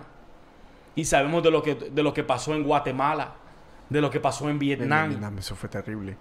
Háblanos, háblanos un poco de lo que pasó en Guatemala. Háblanos un poco de eso. A mí antes de hablar de Guatemala, que Guatemala es un tema muy extenso y que hace parte también de las fases de la aceptación de una droga, es hablar de lo que sucede, por ejemplo, ahora mismo con las prescripciones de las drogas y lo que pasó con los precios.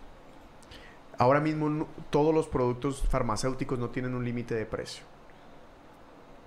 Y eso nos afecta O inmediatamente. sea, a hoy puede todos. costar 5 pesos y mañana 5 mil dólares. Y nadie puede decir nada. Porque usted es el que decide. Es una ley. Nadie puede decir nada. Definitivamente. No hay una regulación. No hay una regulación. No hay un, no hay un comité de ética. Es lo mismo que por la, por la cual usted se puede comprar una chaqueta Louis Vuitton por 3.500 dólares. Sigue siendo la misma tela. El material no importa. Lo que importa es cuánto la gente está dispuesta a pagarla. Demanda y oferta. No tuvimos el caso de Martin Shkreli, El Falma, bro. del Pharma Bro. El hombre más odiado de América, le decían. Que tomó Daraprim. 7.50. eh, costaba... Era 13 dólares con 50 cada pastilla y lo subía a 750 ¿Para qué servía esa pastilla, Kevin? El Daraprim era un tratamiento necesario para las personas que tenían VIH. Para la gente, para las personas que tenían SIDA. O sea, era una necesidad. Ellos sin Daraprim no podían vivir. Él vio, él vio la cifra de cuánta gente necesitaba Daraprim y dijo, uy, si le subo el profit, bunga. Un, ¿Y, y qué profit le subió? Le aumentó él. más del 500%, de 13.50 por pastilla a 750 por pastilla. Eso es más o menos cada, cada paquete costaba 17 mil y pasó a costar sobre los 170 mil dólares. Oh, wow. Él decía que eso no se lo vendía a la gente. El- el- la defensa de- del Pharma Bro, de Martin Shkreli, era, era que él en, en Twitter decía, cualquiera que necesite la pastilla, díganme, yo se la regalo. Eso decía él. Y que él, él según se las vendía al gobierno y que se la vendía a ExxonMobil y se la vendía a las insurance company. Pero que él, a la gente no se la pensaba. Que él estaba era ripping off, él estaba matando a la gente de las, de las grandes industrias. Pero cuánta gente realmente no estaba dependiendo de eso. ¿Y de dónde salía ese dinero si no eran las personas que trabajamos? Martin Shkreli. Y tuviste lo, de- lo de la corte, ¿no? Claro que sí. Cuando lo llevaron a la corte y, jugó la quinta enmienda de los Estados Unidos, que la quinta enmienda tú te la sabes bien. Claro que sí. La quinta enmienda es basada en la que tú mismo no puedes testiguar en contra de ti mismo. So, si te hacen una pregunta, tú dices, ay, yo tengo, invoco la quinta enmienda y no quiero contestar esa Y pregunta. él, y, él, y él va a salir a corte así. Ahora mismo está preso, obviamente. siete pero- años, le y cantaron no- siete años pero- y 30 millones de dólares. y no- ayer, No, ayer, ayer, sí. Ayer. Ayer. Ah, bueno, estamos ahora mismo ayer, con novedad. Ayer, yeah, mira qué coincidencia. Ayer ya le dictaron 7 años de prisión y tiene que eh, devolver para atrás 30 millones. La fortuna de él es como de 100. Solo le va a quedar algo. Él le paga como 50 al abogado, le quedan como 20. Y no, y no lo metieron a la cárcel porque ella subió el precio de la droga. Él lo metieron a la cárcel fue por- Porque le mintió a los inversionistas. Él le mintió a los inversionistas. Pero él no le debe a los inversionistas. Les él al hizo contrario dinero de le hizo más. ganancia, exacto. Les hizo dinero Pero de más. Por, por nada más porque lo mintió, le mintió en contra. Porque es que Martin Shkreli, vamos a darle un pequeño background, es un tipo que él está en sus 30 y él, él realmente es un inversionista de la bolsa. Y si tú buscas imágenes de él en Google, es un Y de ahí de Brooklyn, de era un Brooklyn. muchachito normal. Ahí nacido El y criado tipo- en Brooklyn. Sino que qué sabía hacer, él sabía cómo invertir en la bolsa, él, eh, obviamente clever, muy inteligente. Y él decidió comprar eh, la, la droga Dataprint con Turing, Turing se llama la compañía de él. Y después de que la compró, él dijo, vamos a explotar esto. Tiene los secretos, él sabe cómo invertir en la, bo- en, la bolsa, sabe cómo funciona la bolsa. Y le hizo dinero a los shareholders y por eso está... le- él- es que este, este sistema es demasiado potente. No sabían cómo, cómo juzgarlo por el precio de la Dataprint, pero sabían que la gente quería que estuviera en la cárcel. Y le encontraron. Eh, mis ojos han despertado más. Han despertado más de la cuenta aquí en Estados Unidos, ¿me entiendes? Cuando yo veo que la élite, eh, los crímenes de la élite eh, pasan desapercibidas, ¿me entiendes? Aquí la élite tiene un, bo- un- un boleto gratis, ¿me entiendes? Y como él es una persona eh, estimadamente odiada, porque de verdad su pastilla, había muchas personas que dependían de ella y por eso fue odiado. ¿Me entiendes? Eh, los medios de comunicación le cayeron arriba, eh, late night shows, ¿me entiendes? I mean, everything, ¿me entiendes? Y, y ahí es que, eh, por eso te digo, yo no confío en la industria farmacéutica. Mi mamá, yo trato de persuadirla de que no, de que no vaya al médico, de que no tome ningún tipo de prescripciones. Yo conozco gente que vinieron aquí sanos a Estados Unidos, ¿verdad que sí? Y fueron al médico una vez y ya están prescribidos, tienen como cinco pastillas que tienen que beberse. Hay, hay personas con 50 años que tienen 17 frascos en el botiquín de pastillas prescribidas. Ya tú habiendo dicho de que los médicos ganan por prescripciones. Entonces, cuan- mientras más tú prescribes y, y sobreprescribes, ellos le aumentan el precio, que eso fue lo que hizo eh, Martin Shkreli con, con, con la pastilla, ¿me entiendes? Y, y es lamentable, eh, eh, es totalmente lamentable. Y si queremos hablar del lado positivo, que claro, hablaremos del lado positivo, todavía hay mucha tela que cortar, que cortar del lado negativo, en especial de las operaciones que hacían fuera. Cuando la industria farmacéutica quiere probar una vacuna o una nueva medicina, no tiene piedad, ¿me entiendes? Eh, antes se, se hacían la- la, eh, eh, las pruebas en animales, Sí. pero ya no pasaron a los animales. Eso es lo que se le llaman plac- el, el El placebo. Pero right? mira, antes de entrar ahí, vamos a entrar entonces en el tema de Guatemala. Para, pa- pa poder, para poder que una droga pase por la FDA tiene que pasar por tres fases. La primera fase es la fase de desarrollo y de prueba en animales. La segunda fase es prueba en pacientes. Tú has visto en el tren que dice, si tú eres adicto a la cocaína, Llámanos. Llámanos. Te vamos a dar tratamiento compensación. gratis, claro que sí. Compensación. claro, Hay claro. casos de gente que van- le han pagado mil dólares y han terminado muertos, obviamente, porque están haciendo pruebas en ellos. Una vez pasan esos trials, la FDA les da el permiso de que lo prueben con las poblaciones que tienen realmente el problema. Y esas poblaciones pueden ser fácilmente 200 mil personas, 300 mil personas, y eso son poblaciones pequeñas. Pero ¿qué pasa? Que ellos prefieren mil veces probar esos nuevos medicamentos con personas que no sean de, de los países desarrollados, porque ese, ese es el mercado final.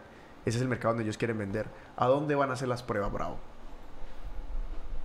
Las personas. De Latinoamérica y de los países del tercer mundo. Claro que sí. Ah, cuéntanos del caso de Guatemala. de la, de la población IQ. Eh, en Guatemala, entre los años de 1943 al 1965, el gobierno estadounidense, a través de un programa de vacunas, inyectó a miles y miles de ciudadanos guatemaltecos con sífilis y, con sífilis y gonorrea viva. Y eso pasó de verdad. No, claro que sí. Eso fue. El gobierno estadounidense eh, lo aceptó y lo, y lo desclasificó y se disculpó ante Guatemala en el 93, en el 93 no recuerdo si es 92 93 en la administración de Bill Clinton, ellos se disculparon, ¿eh? porque le inyectaron sífilis y gonorrea. ¿eh? ancianos, niños, jóvenes, sin ellos saber lo que le estaban inyectando. Pero no, nos vamos, a, no, no- no vamos a ir más lejos. También está el de Tugeshi's Project, Tugeshi's Project. ¿Me entiendes? Que era un estudio que se basaba 600 personas. 600 personas. Eh, tres, eh, 200 creo que fueron 301 tenían el virus eh, de, de sífilis y 299 no lo tenían. Y lo, y lo juntaron simplemente para ellos ver la reacción de si, si era contagiosa la Sí. enfermedad. Óyeme, ya tú sabes. Sin ellos saber de qué se trataba el Wow. estudio. Pero eh, eso no lo hacían ellos en ese estudio, eso nunca se, eso nunca se pudo probar tampoco. Pero en realidad eso era un programa, el, el, el Tugeshi Project. eh, Projects. Era totalmente para esterilizar eh, eh, al afroamericano, ¿me entiendes? Supuestamente a, las... Déjame dar ese último momento. Y esa- eso es lo verdaderamente malévolo. Claro que sí, para esterilizar totalmente a la población afroamericana, porque ellos, que ellos consideraban que era una población totalmente inepta, no era inteligente, era totalmente, ¿me entiende?, Eh, ignorante, y ellos tenían el derecho sin darse cuenta. Eugenic Projects, Tugeshi Projects, y ese proyecto ahí en Guatemala En también, Guatemala. pero también lo que sucedió en Vietnam. El- el- el- el- lo de Vietnam fue más que todo por la gente naranja, pero antes de que entremos en Vietnam, yo quiero saber cuál fue la verdadera razón de la invasión de Estados, Uni- de Estados Unidos a Vietnam. Yo no la tengo clara. ¿Tú no la tienes clara? No. A esa invasión se le llama The Gulf of Tonkin. The Gulf, of Tonkin. Es como si fuera un déjà vu de lo que está pasando con Irán. Hace unos cuantos días tuvimos la noticia de que Irán supuestamente eh, explotó o saboteó un buque con minas en el mar, ¿verdad que sí? Que fueron atacados y por esa razón Estados Unidos y aliados iban a tomar represalia. Lo mismo pasó en el Gulf of Tonkin, que es el Golf de Vietnam, Ajá. right? Supuestamente la administración en ese entonces eh, dijo que un buque, de, un fragata, un barco de, de- de- una fragata estadounidense fue atacada y que supuestamente por un buque de Vietnam del Norte, porque Estados Unidos estaba aliado con, eh, con Vietnam del Sur. Los Vietnam del Norte eran los comunistas que estaban auspiciados por los chinos. Entonces ellos mismos supuestamente inventaron un autoataque. ¿Verdad que sí? Supuestamente ellos respondi- respondieron y eso fue una justificación para meterse a la guerra y poder invadir Vietnam, que también sabemos que era una guerra de opio. Al final todo salió. Todo era por opio, porque Es por eso y cuando, cuando salió, eh, cuando se desclasificó el, el, blow, eh, eh, el Blow Wizard de los Pentagon Papers, que de eso no se habla en Latinoamérica, eso no se habla en los medios de comunicación, pero nosotros tenemos conocimiento porque ya el Internet nos ayuda y nosotros podemos buscar esos documentos que están desclasificados. Pentagon Papers y los errores de la guerra de Vietnam y todas las mentiras de la guerra de Vietnam para otra vez involucrarse y aliarse la industria farmacéutica con la industria militar y los complejos militares. Que esos son otros o- otros jinetes del Ese otro jinete del apocalipsis. De, cómo, de cómo ¿Me entiendes? coalicionan. En- ¿Entiendes? Entonces, esa guerra de Vietnam fue auspiciada también por el Comité y por los 300 y por el Club de Roma y por los Illuminates y por los Bilderberg. ¿Tú crees en los Illuminati? Ah, Así, real quick. Claro que sí. Henry Kissinger es un Illuminati, eh, eh, eh, eh, eh, eh, ¿cómo Uy, te digo? Necesitamos, necesitamos como 20 sabrías sinárquicas para hablar de esa vaina. No, no, no, no, no. Henry, Henry Kissinger y supuestamente hasta el mismo fucking Winston Churchill son Illuminatis. Y conozco un general de Afganistán, Stanley McChrystal, Vamos- también vamos- es tenemos que Illuminati. discutirlo. Tenemos que discutirlo. No, Pero, es pero bueno, que pero no te estoy hablando de teorías conspiratorias. Te estoy hablando, tú lo puedes buscar, you can Google it. ¿Me entiendes? Henry Kissinger es un activo miembro del Club de Roma, del Comité de los 300 y también es un Illuminati y participa en muchas reuniones de Bilderberg también, ¿me entiendes? Vamos a hablarlo, pero ahora, si tenemos la guerra de esa manera, ¿qué fue eso? ¿Qué, tiene, qué vínculo tiene entre la guerra de Vietnam con, con- con la industria farmacéutica? Además de los opioides. Con, con el problema de la, de la gente naranja. Bueno, ahí vamos. El agente naranja supuestamente era un, un- un- un herbicida para matar la vegetación, ya que Vietnam era totalmente eh, eh, una selva. Entonces el ejército americano eh, estaba sufriendo muchas bajas, ¿me entiendes? Porque los vietnamitas eran Y ellos ganaron la guerra. guerra de guerrilla, claro que sí, guerra de guerrilla. Pero supuestamente el agente naranja, el agente naranja no era más que un agente cancerino, que totalmente contaminó a, miles y miles de tropas norteamericanas. Cuando esos eh, eh, soldados de Vietnam regresaron, vinieron con cáncer, vinieron con deformaciones, los hijos nacieron con deformaciones, las mismas los mismos experimentos que hacía el gobierno, eh, la Fuerza Aérea estadounidense en el desierto de Las Vegas y México, con la presión atmosférica, lo mismo hicieron esa gente con la gente naranja. Y tú sabes eh, la, la relación que tiene la gente naranja con la Con la quimioterapia. quimioterapia. Es que ¿Me realmente entiendes? eh, la exposición a esa radiación fue la que descubrieron que el agente naranja podía empezar a, a matar las células cancerígenas de una u otra manera. Pero la exposición a esa radiación, mira, mira los efectos secundarios adversos que tiene El cáncer, el cáncer. eh, es el scam más grande que hay sobre la historia. Y esa promoción rosada del cáncer, yo la odio. Y esa la empezó, tú dijiste. Yo la odio Rockefeller. totalmente. Rockefeller. fucking fundó la Fundación del Cáncer en el 1913. Él inventó el maldito fucking cáncer. ¿Me entiendes? Entonces, si la persona no es libre mentalmente, las personas eh, se van a llevar de todo lo Hasta el sol produce cáncer. Esta gente te llevan al punto de que te dan miedo. Hasta no, que si tú coges mucho sol te da cáncer. Sí. Si tú comes esto te da cáncer. Si tú comes aquello, si te expones a esto te da cáncer. Yo te ¿Me expliqué entiendes? que, que la tesis de, de- de la persona que era suegro mío, que él, él hizo una tesis en los alimentos cancerígenos que podían producir cáncer de estómago.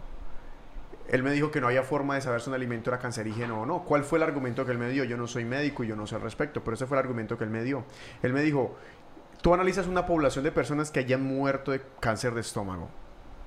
Y tú lo único que tienes que hacer es un estudio de su, de su dieta diaria. Y te das cuenta entonces cuáles fueron los factores comunes y te das cuenta, en ese caso él se dio cuenta de que el factor común de esas personas era el consumo de elote, de lo que se conoce como maíz, mazorca. El ellos tenían una dieta rica en elote. Entonces, por ende, el elote es cancerígeno. Oh, sí, así de sencillo. Regla de tres. Ellos determinaron. Regla de tres. No, no, no, no me venga con eso. No, no. De esa misma manera es que ellos determinan entonces No, la cancerígeno- el- el- los agentes no, no. cancerígenos Una la- de las características de la ciencia es que ellos son los que más se equivocan a través de la historia.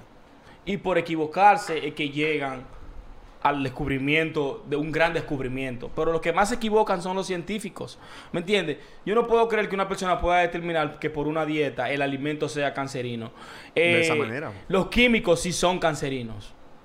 ¿Me entiendes? Por ejemplo, la pasta de dientes que tú la mencionabas, colgate. ¿Me entiendes? Un, mate- un químico esencial que tiene la pasta de dientes eh, es el fluorudo. Eh, Sí. ¿Qué hacían los nazis eh, en Alemania?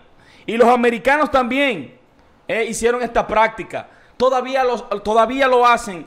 ¿Por, ¿Por qué razón aquí en Estados Unidos y la Alemania nazi le ponía fluorudo en el agua? Pero, pero léalos porque yo no, yo no tengo acceso No, yo- yo tengo acceso. ¿Por qué le ponían fluorudo al agua? ¿Y por qué tiene fluorudo nuestra pasta dental? ¿Y por qué es eso? ¿Me entiendes? ¿Y ¿Qué, el- qué experimento hacían ellos con el fluoruro? Mira, el fluorudo, el fluorudo vuelve a las personas dócil. El fluorudo vuelve a las personas, es como si fuera un relajante muscular. O eso es lo que, eso es lo que también le meten a los opioides, ¿no? Claro que sí. Al- a los antidepresivos. Por eso eh, eh, es- hay una pastilla aquí muy famosa que se llama Prozac. Oh, Bros. Bros. Bros. Bro fucking Sac. Ok, ese Prozac, Ese la base del Prozac. Prozac es el fluorudo. So, el fluorudo lo utilizan, fluorudo lo utilizan para poner a las personas dócil, tolerantes. ¿Para qué? Para estimularlas. ¿Por qué razón tú le pondrías fluorudo al agua? ¿Cuáles son los beneficios? Dímelo tú, ¿cuáles son los beneficios del fluorudo en el agua? conozco, Entonces, puedo decir. ¿por qué? y el gobierno estadounidense admitió que le ponía fluorudo al agua, lo mismo lo hacían los nazis. Como tú quieres eh, dominar, persuadir y manipular a las masas, tú lo haces de una manera No, sí, u otra. Y es totalmente legal y aprobada por la FDA. Entonces tú ves la relación que tiene la industria farmacéutica con, con Food Drug Administration. Sí, ¿Me es- entiendes? es- tienen un juntos. bien común, ¿me entiendes? Un bien común, es manipular las masas, ¿me entiendes? El hombre, como tú lo, lo mencionabas atrás, el hombre duraba 70, 80, 90 años robusto. Hoy en día eh, eh, eh, sus límites llegan hasta 50 años quizás. ¿Me entiendes? ¿Dónde se ha ido la, la- la virilidad del hombre? ¿Me entiendes? El hombre se, el hombre se está feminando. Perdón, mujer se está y la mujer se está masculinizando. Es, es parte de un proceso complicado. Y nosotros este programa lo hacemos en vivo. Las personas que estén viéndolo a través de los grupos y los, los que nos estén escuchando en la versión grabada que nosotros propagamos, nos pueden seguir en facebook.com slash sabiduría sinárquica y en, y en el resto de las redes sociales. Vamos a aprovechar entonces para leer uno de los comentarios de, de las personas que nos ven en vivo en estos momentos. ¿Tú los tienes ahí? Ahora mismo voy a buscarlo. Ahora mismo, ahora mismo. Vamos a ver cómo están las redes sociales. Porque el tema de la, de la, de la industria farmacéutica es un tema como todo dual. Hay un lado positivo, hay un lado negativo. A mí me parece que la industria farmacéutica, cuando yo me rompa un pie, es el sitio donde yo voy a ir. Porque no hay, no hay mejor cura para eso que un doctor que me, que me ponga un yeso y que me arregle el pie. Cuando yo tengo una emergencia, no hay mejor sitio para ir que un hospital. Cuando yo tengo una enfermedad, Bueno, dice eh, Rosneri Patricia Lora que de mil médicos uno cumple el juramento. La vanidad de hoy es más fuerte que lo El que le sigue la pasión y que le motiva al individuo a dedicarse a la medicina. tiene razón. María E. González dice, buen sonido, buen tema. María, muchos saludos desde aquí. Raimundo estaba por aquí temprano. la mafia del colesterol, ese tema es muy bueno. Vamos a hablar de eso sí, también. sí, Muchas sí, gracias, Emanuel. Muchas gracias. Eh, sí, eh, tenemos conocimiento de eso, de la mafia del, cole- del La colesterol. mafia del colesterol. Dice Michelle Espinal, con los Illuminati sucede lo mismo que con los hombres de negro. Han hecho de algo real un personaje, un mito, un rumor. Esa es una de las maneras más efectivas de ocultar algo a simple vista, disfrazada de la realidad, la ficción, para que cuando suceda nadie lo crea. ¿Sabe Eso que- es verdad. Bueno, tiene, tiene, tiene un raciocinio Eso es verdad. eh, Tiene toda la razón. Yep. Tiene toda la razón. Sí. Eh, ¿Cómo ridiculizar un tema para hacerlo? Para, no, para no, claro, no. Y te quería hablar por eso mismo del colesterol. Es lo mismo, y, y- y lo- pasa lo mismo con la medicina, la, la medicina holística. Hoy en día la medicina naturista es vista, es vista de mala manera. ¿Por qué? Porque la ridiculizaron de la misma manera que ella está diciendo que ridiculizaron el tema de los hombres de negro. Y entonces la gente hoy en día ve una, una planta y dice, ah, esto es un hippie. Y ya le colocaron un label. Yo prefiero meterme mi Prozac. Prefiero meterme mi Oxycontin. Eh, yo- ellos, se pueden ellos se pueden meter su Percocet, su Ocicotin, su Prozac. Xanax. Yo, Xanax, yo no voy a consumir. ¿Alguna persona con sus cinco sentidos ha visto un comercial de estos en televisión? ¿Tú te has hecho esa pregunta? ¿Tú has visto un, ¿Un comercial de comercial de, de, eh, eh, de cualquiera de estas? De la medicina de prescripción. Sí. La esposa de Raimundo manda saludos. Saludos, saludos a la esposa de Raimundo. Encuentro con líderes, siempre, siempre bienvenidos. Encuentro con líderes, claro que sí. Siempre bienvenidos. Claro que sí. Muchas gracias. Gracias por estar ahí. Tú has visto un comercial de la industria farmacéutica. Vamos ¿eh? a dar este dato. Y es que Estados Unidos y Nueva Zelanda son los únicos dos países que permiten publicitar drogas de prescripción. Eso es ridículo. ¿Cómo, cómo te permiten a ti publicitar una droga de prescripción? Tú has visto esos comerciales, los comerciales dan pena. Pero aún así la gente lo consume. Es como, como le ponen también el, el- al cigarrillo. eh, eh, esto es perjudicial para la salud. eh, te puede dar Pero cáncer. sale, sale, sale el tipo de Marlboro y sale el tipo de. Marlboro en un caballo, el, maro- el varón viril. No, no, no, pero esto es serio, Sí, ¿me no, sí, entiendes? sí. Porque si tú ves un comercial de estos, se pasan el comercial hablando, hablando de los efectos secundarios, que Tiene razón, son no uno, ni dos, ni tres, son como ocho, nueve o diez. ¿Me entiendes? Eh, sangrado integral, eh, sangrado, eh, hemorragia interna. se te caen los Se te dientes. caen los dientes, el cabello, si te Sí, están temblando, vómito, diarrea, mira. pensamiento suicida, todos. Ese- ese pensamiento del- suicida. Pero ¿y cómo no? Si son derivados del hidrocarburo, caballero. ¿Eh? Y penalizaron totalmente la medicina natural, la medicina psíquica, la medicina física, la medicina de los verdaderos dioses. Entonces tenemos una población en su gran, mamo- en su gran mayoría que está totalmente vendida, está ciega. sí, sí, sí. Entonces esas personas que están totalmente ciegas quieren dirigir tu vida y decir que tú estás mal. sí, sí. Para el colmo. Por cultura. Yo ¿Me tampoco los culpo porque yo creo que, y yo soy fiel, fiel seguidor de que uno no puede culpar a las personas por lo que ignoran, porque todos somos ignorantes. Hay cosas que nosotros no sabemos y que podamos estar ignorando y que podamos sonar estúpidos por decirlas. ¿Por cuánto tiempo se había dicho que el colesterol hacía daño, que tú no podías comerte los huevos con, con- con la yema, porque la yema tiene mucha grasa, que, que grasa saturada. Trans No hace sí. poco tiempo, Kevin, eh, se descubrió recientes estudios de la CDC que eso es lo más, eso es el control de disease, se- el centro de- de- del control de enfermedades. Nada relacionado con el colesterol tiene que ver con el, con el high pressure, ni, ni low sugar, ni diabetes, ni nada de eso. ¿Me entiendes? Todo ese colesterol es bueno para la salud, ni, ni- ni pro ni contra. Sin embargo, la industria azucarera, azucarera, que ha pagado millones y millones tratando de desacreditar ese tipo de colesterol, de echándole la culpa, es la más dañina. Es la más dañina de todas, en especial la azúcar procesada, azúcar negra, azúcar marrón, como tú quieras. ¿Me entiendes? Es un producto es el- ese es el totalmente dañino. es tú sabías que es un- más adictiva que la cocaína. Tú sabías que uno de dos americanos tiene diabetes de segundo tipo o prediabetes. Eso quiere decir, uno de cada americano, eso quiere decir 100 millones de una población de 300. 100 Sí, millones de norteamericanos tienen diabetes de segundo tipo o prediabetes. Pero es que si tú te pones a ver la dieta que se comen, ¿qué es lo primero que uno se come? Aquí viene, día? y lo más grande del Kellogg's. caso, el, el 80% de esas personas no saben que tienen diabetes. Ay, ay, o sea, ay. es una población totalmente desinformada. ¿eh? ¿Me entiendes? Óyeme, las enfermedades, la obesidad no se combate con dieta. Todo eso es una falacia. Sí. Todo eso es una mentira. Todo eso es una mentira. Si una persona come vegetales, come fruta, come comida real y se ejercita, no necesita hacer más nada. Por supuesto que no es la medicina preventiva que llevamos No hablando necesita todo. hacer más nada.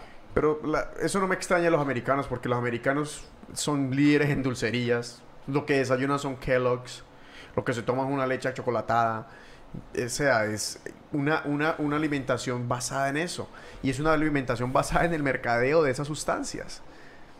Y es una sustancia tan adictiva como, el, como, el, como la cocaína y produce la misma sensación que produce la heroína en tu cerebro. Al menos tu cerebro siente. Por eso a los niños tú los ves que les das un, un- chupete y salen corriendo, parecen cohete de, de Elon Musk. Salen corriendo por todas partes. Y es a la final consecuencia. Y esto que voy a decir a continuación no es conspiración, porque esto lo habla Bill Gates abiertamente. El control de la población. Ahora mismo hay un gran problema no de sobrepoblación, sino de ag- aglomeramiento de personas en ciudades. Y la vida ha perdido todo, todo su contraste humanista. Las personas hoy en día viven vidas en las grandes ciudades, vidas miserables porque por, su ambiente, por lo que comen, por, despreciar por completo lo que es el, el ser humano global. Y ellos saben que eso no puede seguir así, porque si sigue así, va a ser la catástrofe de la especie. Y quieren a toda, a toda costa, y Bill Gates lo habla, esto no es conspiración, controlar la población de una u otra manera.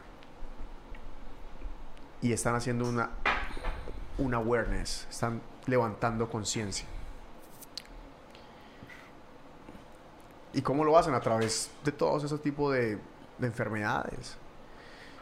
Nosotros hablando del tema del colesterol, que sabemos que eso es una mafia, podemos hablar de enfermedades inventadas que son partes de la vida cotidiana. Síntomas de la vida cotidiana que los hacen síntomas realmente patológicos para, para contrastar con una enfermedad. Tú sabes que hay, una, hay algo que se llama Restless Legs Syndrome. O sea, las piernas, las piernas cansadas. El El síndrome, de las piernas cansadas, yes, claro. y te medican para eso. Justamente en, en la época de la sociedad del, del, del- del achievement, de los logros, donde las personas tienen uno, dos, tres trabajos que tienen que ser madres cabezas de hogar, cuando llegan a su casa es obvio que vayan a estar cansadas, es obvio que estar de pie, es obvio, es obvio que los, los trayectos, la, la alimentación te vas a sentir cansado. Tú sabes que ese Restless Leg Syndrome, el síndrome de las piernas cansadas, lo publicitaron 10 años antes de que sacaran la, píldora para contrarrestarlo. Durante esos 10 años ellos hicieron las pruebas para, sacarlo con la FDA. O sea, ellos mostraban, hay un gran, una gran problemática. Te sientes así, te sientes asá. Agitaron el problema. Cuando sacaron la píldora, todo el mundo co- corrió a comprarla. Yo no puedo confiar en una industria hemos hablado del caso de Oxicotin, de una industria que procreó una plaga, Una plaga. eh, que fue esa adicción. a eh, los eh, chicotín. Pero, ¿sabes? A los chicotín viene antes de eso, de la por ejemplo, la labilidad emocional es otra enfermedad que se inventaron. ¿Sabes cómo la, cómo la, cómo la publicitaban? Decían, encuentras cosas chistosas que otras personas no lo encuentran. O sea, tú encuentras Oh cosas funny God. that other people don't, don't, don't find funny. Y preguntan, ¿eres una persona que llora con facilidad? Claro que todas las personas, no- todas las personas encontramos cosas chistosas que otras personas no. ¿Y cuál es la solución? Puedes Un tener medicamento. la habilidad emocional. Imagínate. Prozac. Prozac. Here comes the Prozac. Oxytoqui- uh, oxytocin. ¿Cómo se...? Eh, oxyco- Oxycontin. o- Oxycontin. Ya. Y es... Tú sabes que hay- también hay otro... Bueno, esto sí es un mito, aunque tiene en parte realidad. Y es un tema que, que le dan la llaga a mucha gente, bravo. La disfunción eréctil. Oh my God. Pero leas los comentarios que vamos a entrar en, en, en un tema que, que, le, que le toca el- el- la masculinidad al pueblo latinoamericano. ¿Qué comentarios hay? Bueno, Emmanuel Emmanuel dice, también he observado que el consumo de aceites parcialmente hidrogenados con un alto contenido de ácidos grasos trans reducen la concentración del HDLC y elevan los triglicéridos, eh, trigle- trig- Triglicéridos. Triglicéridos se le dice eso. Ajá. triglicéridos en plasma, condiciones que asocian con la resistencia a la insulina, el LD, LPD y aumenta el riesgo de SBD. Este tipo es un doctor casi mente. Ah, sí. No, no, no, no, yo lo No, yo entiendo. estaba pasando por ahí. Emanuel, muchas gracias Sí, eh, por el muy, muy conocimiento. buen comentario. Después de recibir el material didáctico de... Sí. Emanuel, no, Emanuel, Emanuel. No, no, mira. Muchas no, gracias por el comentario, Emanuel. No, no, no, muchas gracias. No, no, y de eso se trata, ¿me entiendes? No, no somos tan, no es que somos profesionales, no somos médicos ni de eso. Se trata de la psique, del, del, del dominio de la mente del individuo. Esta gente lo que quieren es tu atención y si pueden llamar tu atención y pueden persuadirla y te pueden hacer creer que esto te hace bien, Ay. que esto te hace mal. Eso te hace mal. Mira, el- eso encaja perfectamente con el tema de la disfunción eréctil. La disfunción eréctil, actualmente dicen que los millennials de 20 a 30 están disparados que, no, que con el problema de la disfunción eréctil. Pero déjame decirte una cosa. ¿Qué tal si es simplemente ansiedad al momento de, de tener una relación sexual? Porque yo te voy a decir algo. Quizá, y eso, eso hay casos que han sucedido de que cuando un muchacho y tiene una relación sexual con una muchacha y no tiene una erección para poder tener la relación, ya crea una ansiedad. Y, la- y cuando él vaya otra vez a volver a donde la muchacha para casa, para, para- para decir esta vez sí, mami, esta vez sí. Cuando vaya manejando en el carro, ¿qué va a pasar pensando? Ay, Dios mío, me va a pasar lo mismo. Eso es normal. Y eso es normal. ¿Qué Eso es pasa? normal. Va donde el doctor y le dice, doctor, mira que no, no, no, tengo disfunción eréctil. ¿Qué es lo que le manda? Viagra. Y la disfunción eréctil está comprobada que es algo común y corriente que pasa después de ciertas edades y que tiene ciertos inhibidores. Pero transformarla en una patología de algo que puede ser común y corriente me parece que también es un descaro, definitivamente. Dice eh, eh, David Jaime Mesías, madre mía, yo soy de España, Andalucía, joder, en Estados Unidos, joder, tío, ¿qué coño os coméis en Estados Unidos, cabrón? Chaval, no, madre un mía, saludo a España, soy de España, Andalucía, joder, en Estados Unidos todo lo que se come es veneno, aunque también hay descontrol, pero, pero sacar medicamentos para todo. No, eh, Tiene razón. muchas gracias, tiene mucha razón. Tienes razón. Andalucía hace parte de la, de la raza latinoamericana. Andalucía, para adelante. Mira, cómo se han inventado, dio, esta- me- dio risa. eso. cómo han sacado toda esta cantidad de, de desórdenes que realmente eso no, eso no existen. Ya lo hemos hablado del colesterol, de la disfunción De que, eréctil. de la- ese niño es hipertenso eh, o, o- o es bipolar. What the fuck that even means? bipolar. I mean, ¿qué diablo significa eso? ¿Me entiendes? To- para todo tienen un tratamiento. A estas personas no le interesan la cura, lo que le interesan es el tratamiento, ¿me entiendes? Por eso el cáncer no se va a curar. La quimioterapia, tú sabías eh, la falsa de, de- de la mamografía. Yo no te había hablado de eso. Señores, ¿Qué? oigan esto, escuchen bien. La CDC, el Centro eh, de, de, enferme- el. Centro del Control de Enfermedades, en sus recientes estudios, en sus recientes estudios dicen que la mamografía no previene el cáncer de mama, que al contrario, aumenta el riesgo de muerte. Pero ¿Por la- qué? Oh, ¿La mamografía cómo, cómo lo hacen? ¿Eso lo hacen con rayos X? Claro, eso es un dolor, eso te, eso, eso te, te- eso te, te planchan te, el seno. ah, te los planchan para tocarlo. Eso, lo, eso es una... Exacto, para yo sentir cualquier lo- anomalía, Ah, cualquier bolita de carne, sí, cualquier sí, sí. shit, ¿me entiendes?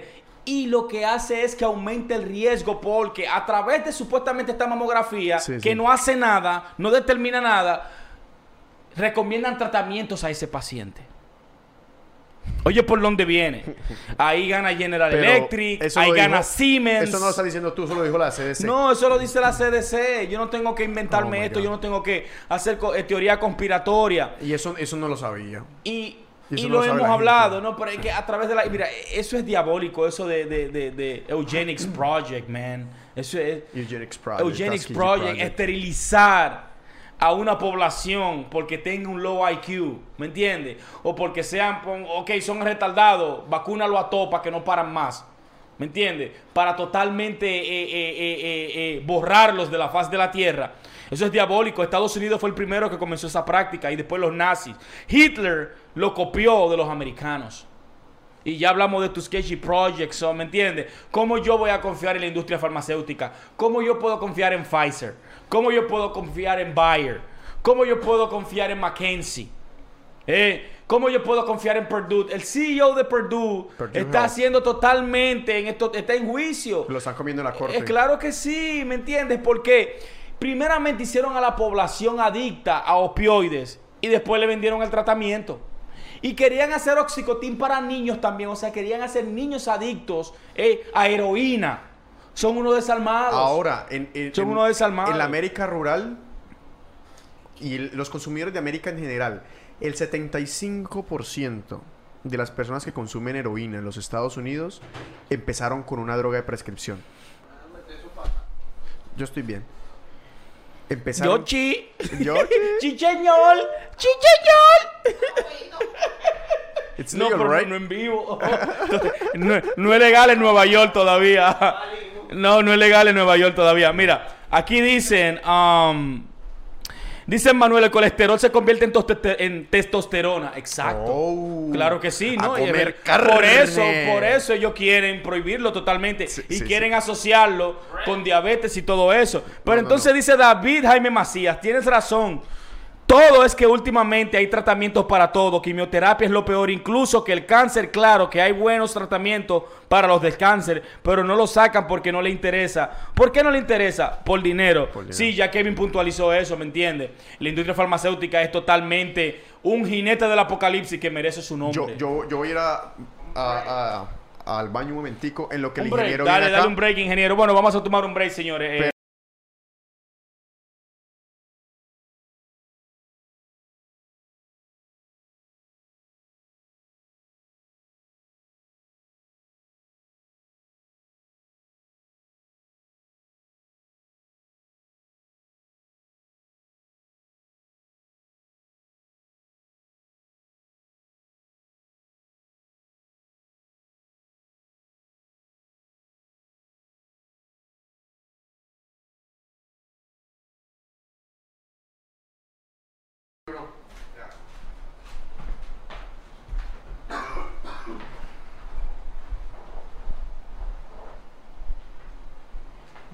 Sabiduría sinárquica de vuelta. Siéntese ahí un ratico. Usted me está, usted está hablando de, de que Bill Gates que, que- que metía vacunas de, de malaria con agua. No, bueno. Hoy estoy investigando bastante eh, de este jinete. Y la verdad, sí, encontré, encontré una persona que perdió su licencia como enfermera y perdió su licencia de medicina, o sea, las dos completas, porque ya había hecho los dos cursos. Y también estuvo en su universidad y llegó a- al punto de, de- de ser, pues, doctora, digámoslo, médica. Y perdió la licencia tanto como doctora como por enfermera. ¿Por qué? Porque ella escribió un libro completo. Escribió un libro completo donde encuentra que Bill Gates y, y las industrias farmacéuticas en la parte de India, Ujú. Media Asia y parte del África para combatir la malaria y evitar los taxes aquí, ¿no? O sea, Ajá. con una mafia, por ejemplo, un ejemplo, Bill Gates haciéndose la de filántropo, pues simplemente decía, sí, claro, yo patrocino esto, obviamente lo reduzco de taxes. Eh, eh, en su conocimiento, no sé si lo sabía o no, porque el libro no es claro en eso, pero igual le quitaron la licencia a la señora, eh, porque investigaron y todas esas vacunas, la mayoría eran más del 90% agua. Agua. Agua Y completamente. ella lo explica en el libro y, y tiene Ella lo explica en el libro y tiene sus pruebas en su, en su libro. De que esa investigación que llevaron a cabo tanto en África como en Medio Asia e India, donde más la malaria ataca, eran sencillamente agua. O medicinas de muy... y vacunas de muy poca calidad. O sea que definitivamente no estaban haciendo algo Eh, eh, Ellos decían correcto. que eran filantropía. Claro, obviamente, Bill Gates lo vendió como filantropía y obviamente mi empresa, Microsoft, Y la- y la- invierte, y- y- invierte en el bienestar Wow. de las sociedades y esto y todo eso. Y todo eso está reflejado en los Pero le taxes que le reduce. Yo le pregunto a usted, ¿usted cree que nosotros con la situación de la sobrepoblación y con el dinero que tiene eh, Bill Gates en el bolsillo, él no cree que eso es una solución creativa? Si usted tuviera cin- 30 billones de, de dólares en el bolsillo y tuviera usted la capacidad de, de ayudar al planeta, al menos en ese tema, y se, y se identificara con ese tema, ¿usted qué haría? Mm, no he tenido ese poder, pero, Pero obviamente piénselo. no. Así lo Se lo estoy tuviera. yo no quiero, yo no quiero pensar mal de ellos, de los grandes. De los You know? millonarios. Exacto, de- del personaje como tal. El Ajá. personaje como tal, yo no creo que es el que maneje eh, eh, el problema grande. Yo creo que detrás del personaje hay gente muy importante, muchísima, que, fuera la, que fue la que lo convirtió a si él usted- en ese y si usted- y si usted fuera personaje. ese personaje importante del que usted está hablando, ¿usted no, qué haría para...? No, no, es que yo no creo que es que uno ni siquiera se da cuenta alrededor de, de ese, de ese poder.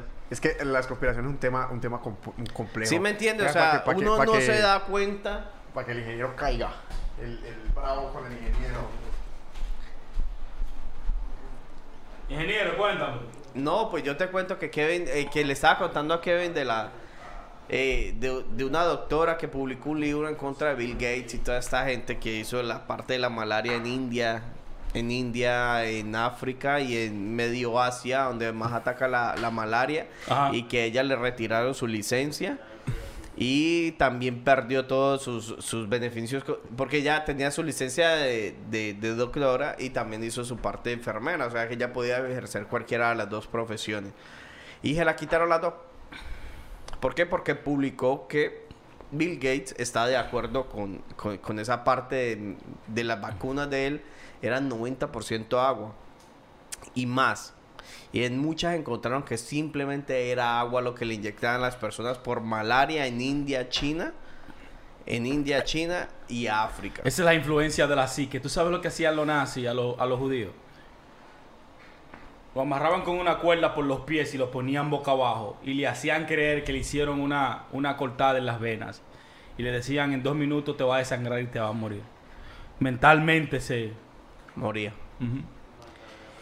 Y es por eso que yo le digo a él que, que hoy en día, eh, pero él, él me pone al lado de que si el líder como tal, o sea, estamos hablando directamente de Bill Gates, conoce acerca de lo que está haciendo.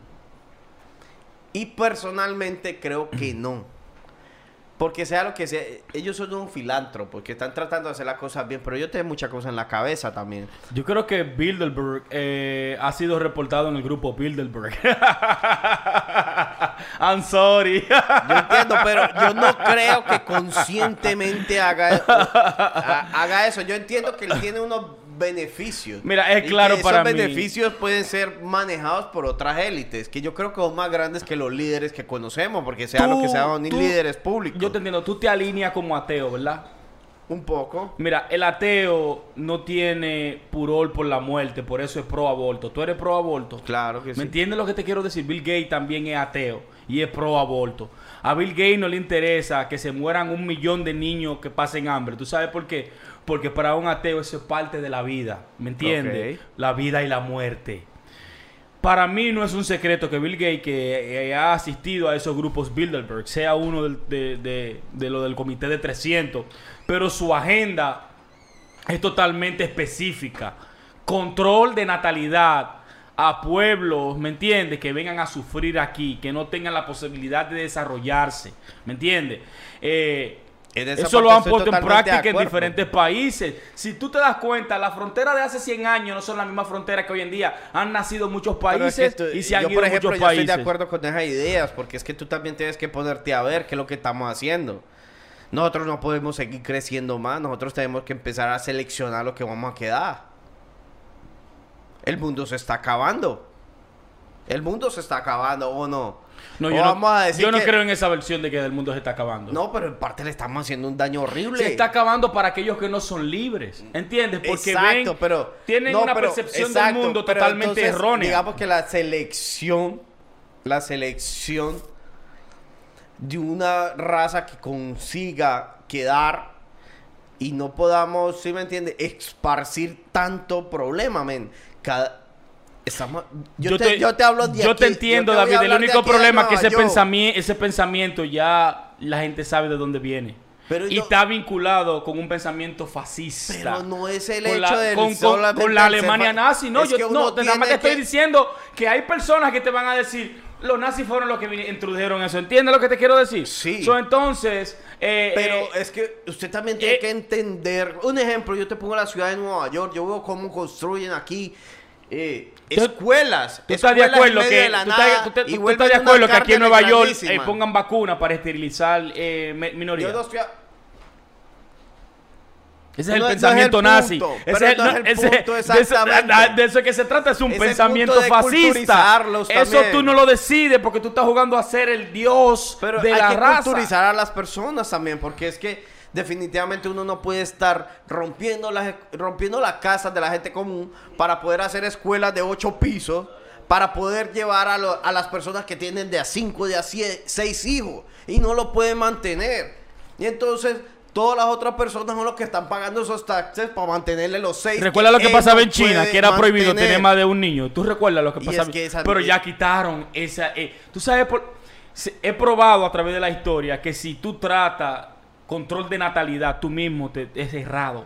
¿Me entiendes? Porque las otras culturas donde tú no tienes dominio de control de natalidad, te, te van a sobrenumerar. Y Pero llegará ya- un punto... ya eso es una cuestión. No, es, es no, una, es que pero es una estratégicamente, cuestión- geopolíticamente no es una buena idea. Porque miren Italia. Pero tendríamos- eh, los italianos italianos que- puros en el tendríamos que 2040 poder llegar van a un acuerdo. por extranjeros. Es que se dieron cuenta. se tendría que quedar en un acuerdo, que obviamente. necesitan al pueblo para que los apoye. Pero- pueden hacer con el dinero Exacto, pero obviamente, claro, la nación, la nación que es más grande en número, obviamente es más poderosa, pero también tenemos que llegar, a- entre todos podemos llegar a un acuerdo de que la cuestión no sea solamente así porque estamos sacando el planeta, no hay tanto para todo.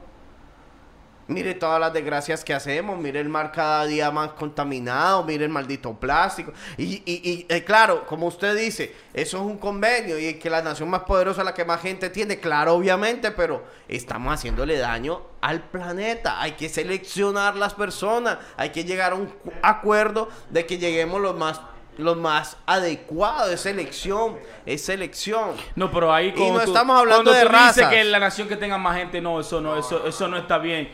Cuando yo te hablo de que si una nación procrea más, ¿me entiendes? En un futuro te va a sobrepasar como población y puede hacer que todas esas personas te persigan una meta como tú estás Eh, haciendo China, ¿me entiendes? exacto, Como lo está ese- haciendo China, entonces es peligroso. Si tú, suprum- si tú suprimes, perdón, el control, si tú pones control de natalidad en tu propia nación, tú estás propenco a que los chinos después te... Imagínate lo que hacen los chinos. Los, chinos, en cierto sentido, son los, eh, los chinos en cierta es- es ciertamente son mayoría. Y los chinos son mayoría y tras de eso aprendieron a disciplinar esa mayoría. ¿Cómo no van a ganar? Eso, el- la- es que la política está vinculada con todo. ¿Cómo no van a ganar? La política está vinculada con todo. Aprendieron a, co- a coger y todo el mundo y vamos a crecer. Son dos veces más que nosotros. Y tras de eso los disciplinaron a todo. Pero bueno, Jodido. ¿cómo lo disciplinaron a través de Vea, Yo le decía cómo, cómo lo disciplinaron. El ingeniero Ahora- tiene su percepción y, y es fuerte. El ingeniero es fuerte con su... Con su, con su, Claro, no, y se respeta No, y vamos- porque y- la defiende con su garra, ¿me y, eh, entiendes? Y cuando vayamos a hablar de política, la, la, la desglosamos a fondo. No, no, no, claro que sí. Vamos Nosotros tenemos que sentar al ingeniero aquí porque eh, En los capítulos viniendo. las visiones del ingeniero son extremistas, pero con un sentido. Sí, sí. ¿Me entiendes? No es que él no tiene un sentido, pero es que la gente está decepcionada del sistema, de la clase. Eso se llama de... eh, eh, ¿Cómo se dice? ¿Cómo le dicen aquí? De, de status quo. Sí. De status quo. Yo creo que las personas más que, más que eh, la política tiene un matiz. Bueno, María González dice, eh, bueno, buen punto. La mayoría de los grupos que promueven el control de natalidad para otros grupos procuran tener mucho, muchos los hijos. De eso se trata. Sí. Eh, ¿Me entiendes? Claro que sí. ¿Me entiendes? Por eso los chinos desistieron de la idea de, de suprimir a la población de tener hijos. Antes nada más se podía tener uno. Lo fue que córtalo. Dale. Yo Porque que la tierra dato. es sa- Y que para decir que no, que no hay Tú terreno donde vivir. tú sabes cuándo Francia fue la potencia, la, la potencia del mundo cada vez que se acababa una guerra. Ellos se aprovechaban. ¿Por claro qué? sí. Porque Francia tenía un- una tasa de natalidad demasiado cerrada. La, la- la tasa de ellos siempre se ha mantenido por la misma cifra. dura- ha fluctuado muy poco. En cambio, Estados Unidos ha tenido explosiones de, de poblaciones. La Alemania, pues después de lo, de lo que sucedió en su guerra, quedó un país completamente devastado y empezaron entonces, los, los franceses se apoderaron entonces del mundo. ¿Cuál es el mensaje?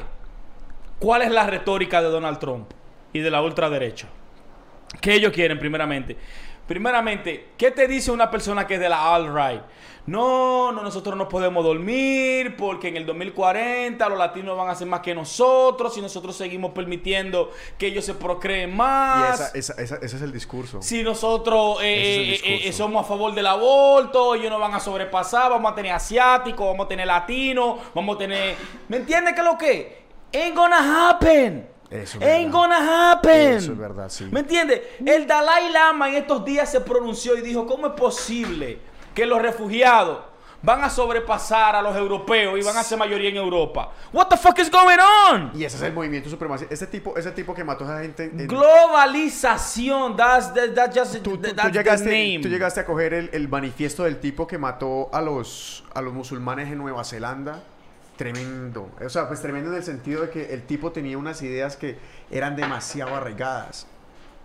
Eran demasiado arraigadas. Dice María que si hemos pasado por los barrios hebreos, en pregunta.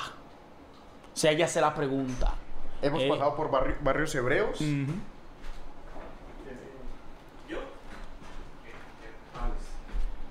De, de- de los, barrios, los barrios Ella quiere decir los Hasidic, Ah, los los judíos.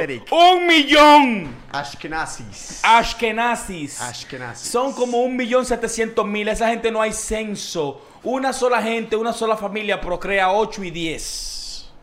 No. Yo estoy al tanto de eso. Y como dice ella, los educan en sus propias escuelas. Y hacen su propia ley. Y tienen su propia ambulancia, tienen su propia, su propia policía. No sirven en el militar tampoco. Hello. No les interesa. procrean. Ella- la- una mujer de, de los Aserik no le pregunta a la otra, ¿tienes hijos? Y no, ¿cuántos hijos tienes? Ese es, esa- esa es- eso es un factor saben de común. dónde vienen ni para dónde van.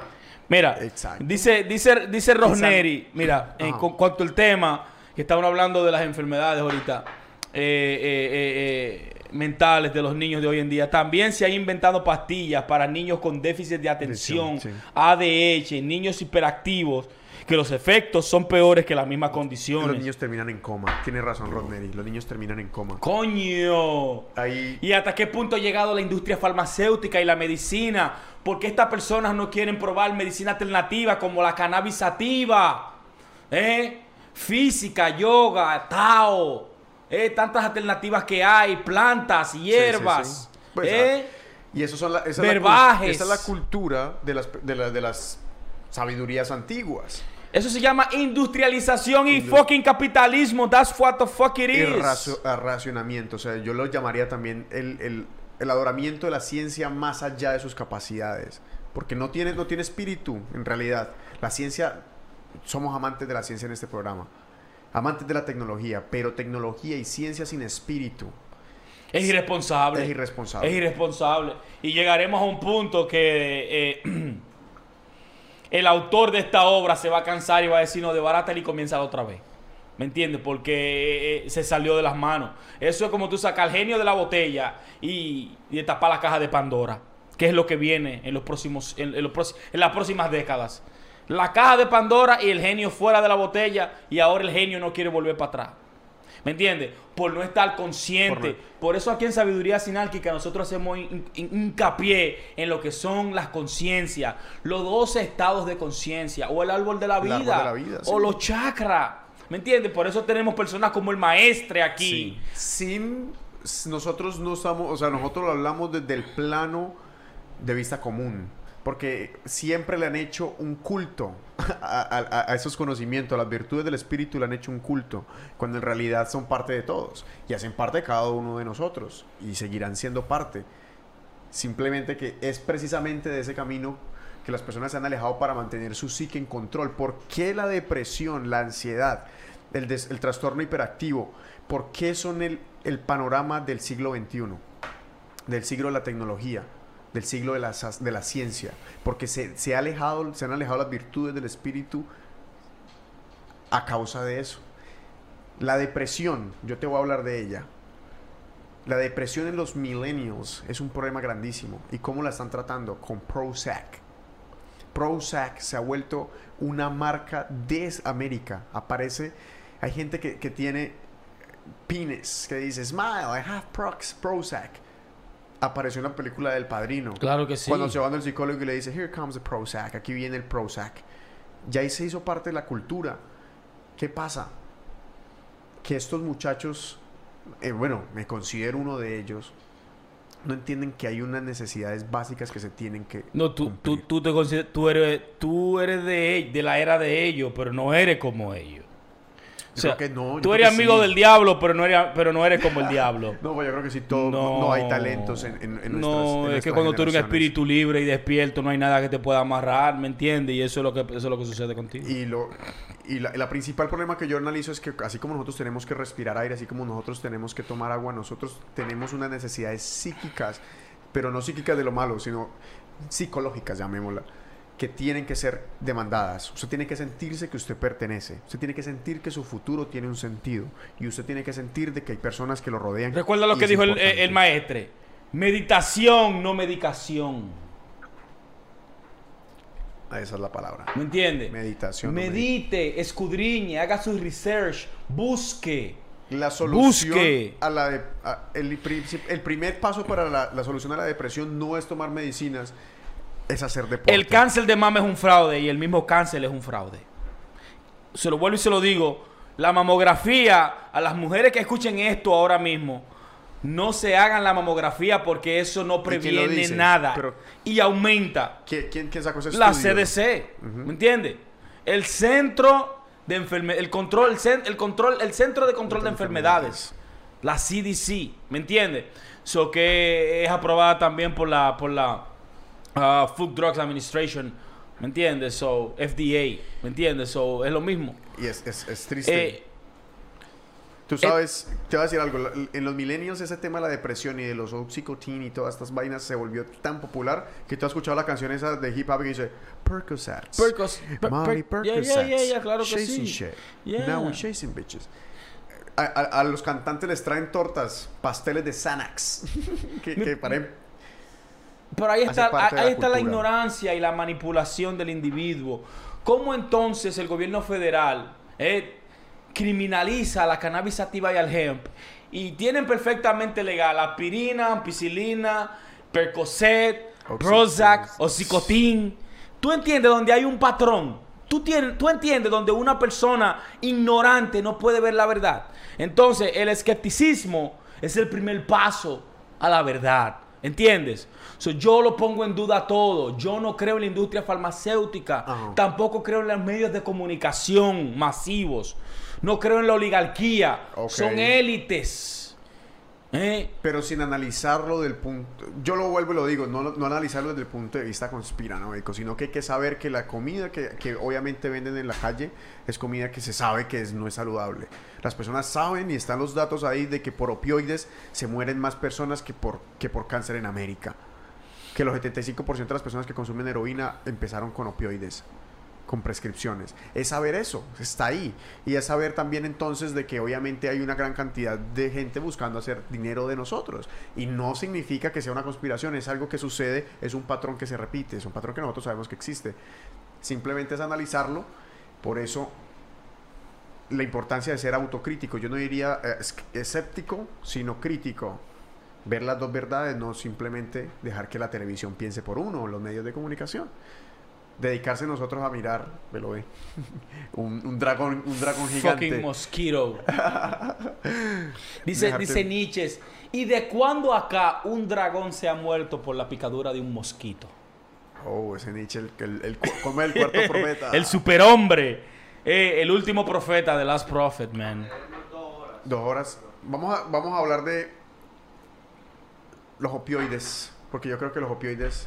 No, pero la no, y- crisis que hay en América. pero podemos hablar de eso, pero también para que estas personas no piensen que nosotros tenemos nada más una negativa. Nosotros sabemos todo lo positivo y todas las contribuciones que han hecho también eh, eh, eh, las medicinas en el mundo. Sabemos de la buena contribución de la ampicilina. la ampicilina. ¿Me entiendes? La 500. ampicilina 500 ha salvado más gente que el amor al prójimo. ¿Cómo, cómo?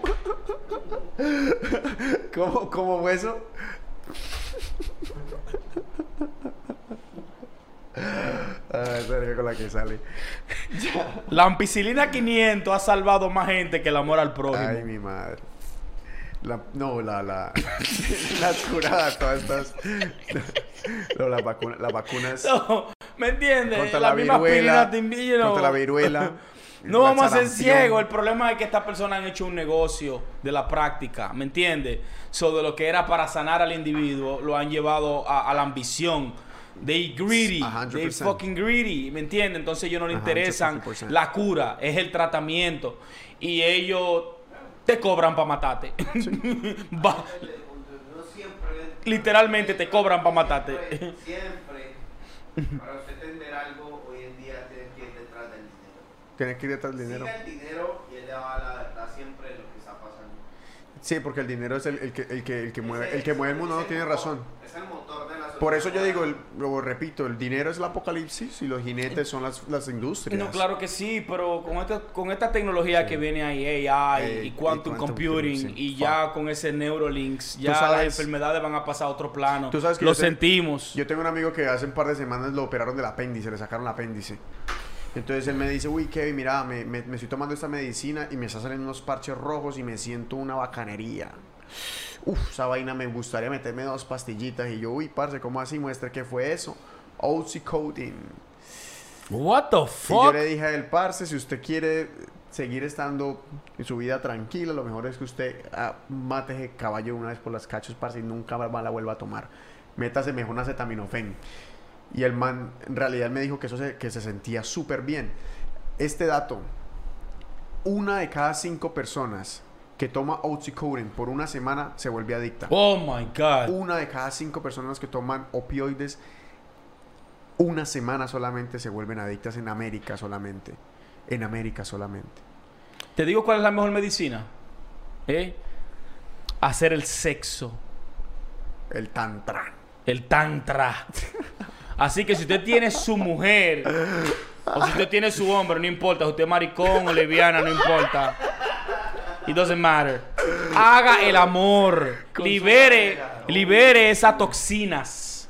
Porque no hay mejor medicina que el amor, que el sexo, ¿eh? que dormir y que comer saludable. Y ejercitarte. Y ejercitar la mente. Leer tus libros. Poner tu mente. Juega con tu mente. El ¿me entiendes? conocimiento es salud. Vea tres veces más de lo que lee, entonces, ¿qué? No puedes culiarnos aunque sea cinco veces a la semana. ¿Me entiendes? No, No 20 veces en la noche porque no, se muere. supuestamente dicen que tres veces a la semana hasta le larga la vida. Tres veces a la semana te larga la vida. Pero hay personas que culean más de lo que leen. no, ellos, tú tienes razón y se le ve en la cara. ¿Me entiendes? ¿Tú sabes cuál es el único problema? El único problema es que esta ciudad llena de... de- Cuando tú vives en una ciudad con tanta presión, donde hay tanto estrés, como lo hablábamos eh, anteriormente, donde tú tienes eh, eh, antenas celulares emitiendo frecuencia baja, dándote en la madre, el celular tú el día entero. Cuando tú vas a la cama y que tú quieres hacer el amor con tu pareja, tú no sientes ni siquiera deseo.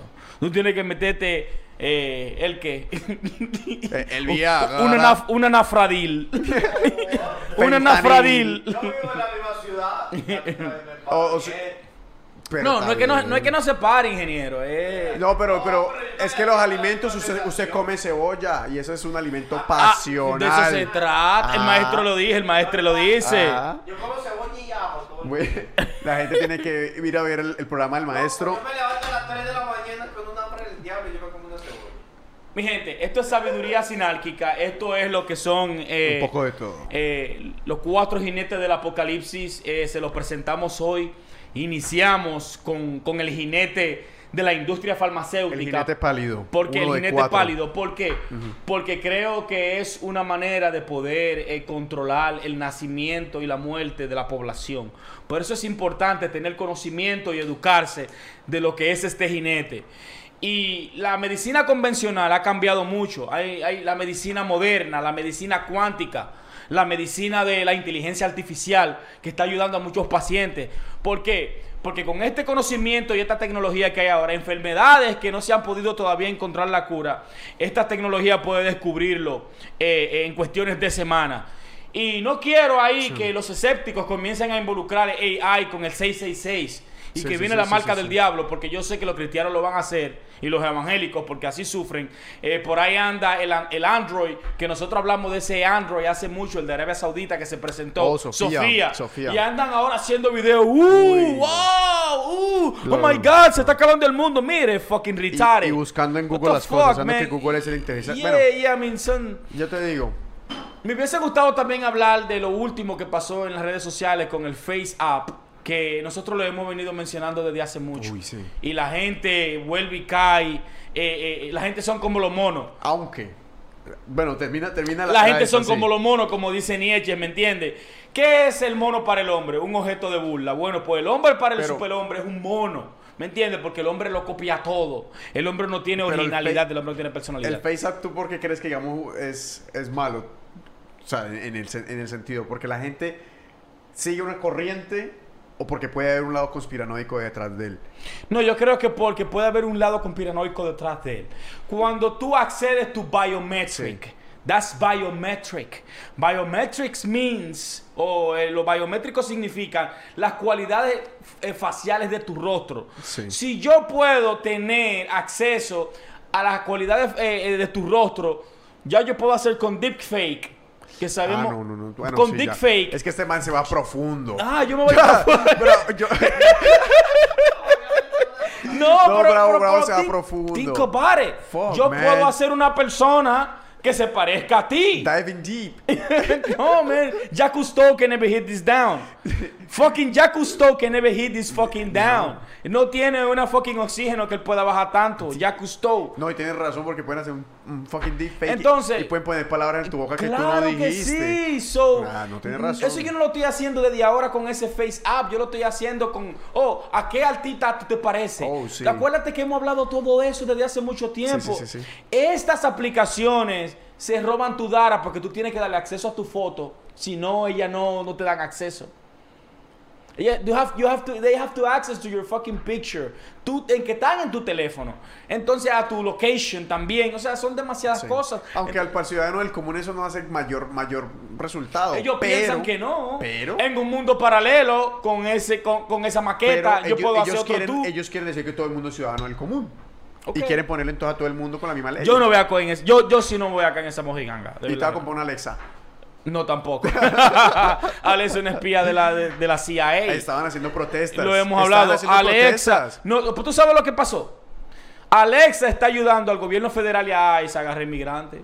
Eso estaban haciendo protestas que Amazon estaba usando a Alexa para agarrar inmigrantes. Oh, Alexa can do that, bro. Alexa, porque ellos están escuchando las ¡Ay, conversaciones. Pedrito! Y a- hey, Alexa, play Romeo Santos Station. Hey, Alexa, turn off the lights. What the fuck, dude? Llegar a ese punto también tiene que tener una tecnología muy cabrona. Pero, pero es Para que... pues llegar a ayudar, pues, un ejemplo. Sí. Un ejemplo. Estar buscando a David. No, lo está subestimando, weón. Lo está subestimando. Porque es que estamos hablando, estamos hablando de que está Apple, que Apple no le da acceso a la, a la CIA, a los archivos, y lo hemos hablado. Exacto. Y ellos están, estamos hablando de poblaciones americanas. Entonces, si Apple no lo deja, ¿cuál es la el- los únicos aparatos que están fuera de tu casa que tienen una marca y que se puede negociar con la marca?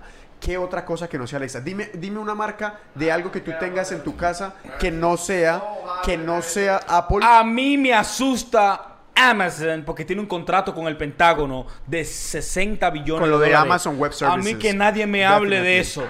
A mí que nadie me hable de eso, ¿me entiendes? Eh, de eso se trata la avanzada de sabiduría sinálquica, tener conocimiento de ese tipo de cosas. Amazon, Microsoft, Apple aún no.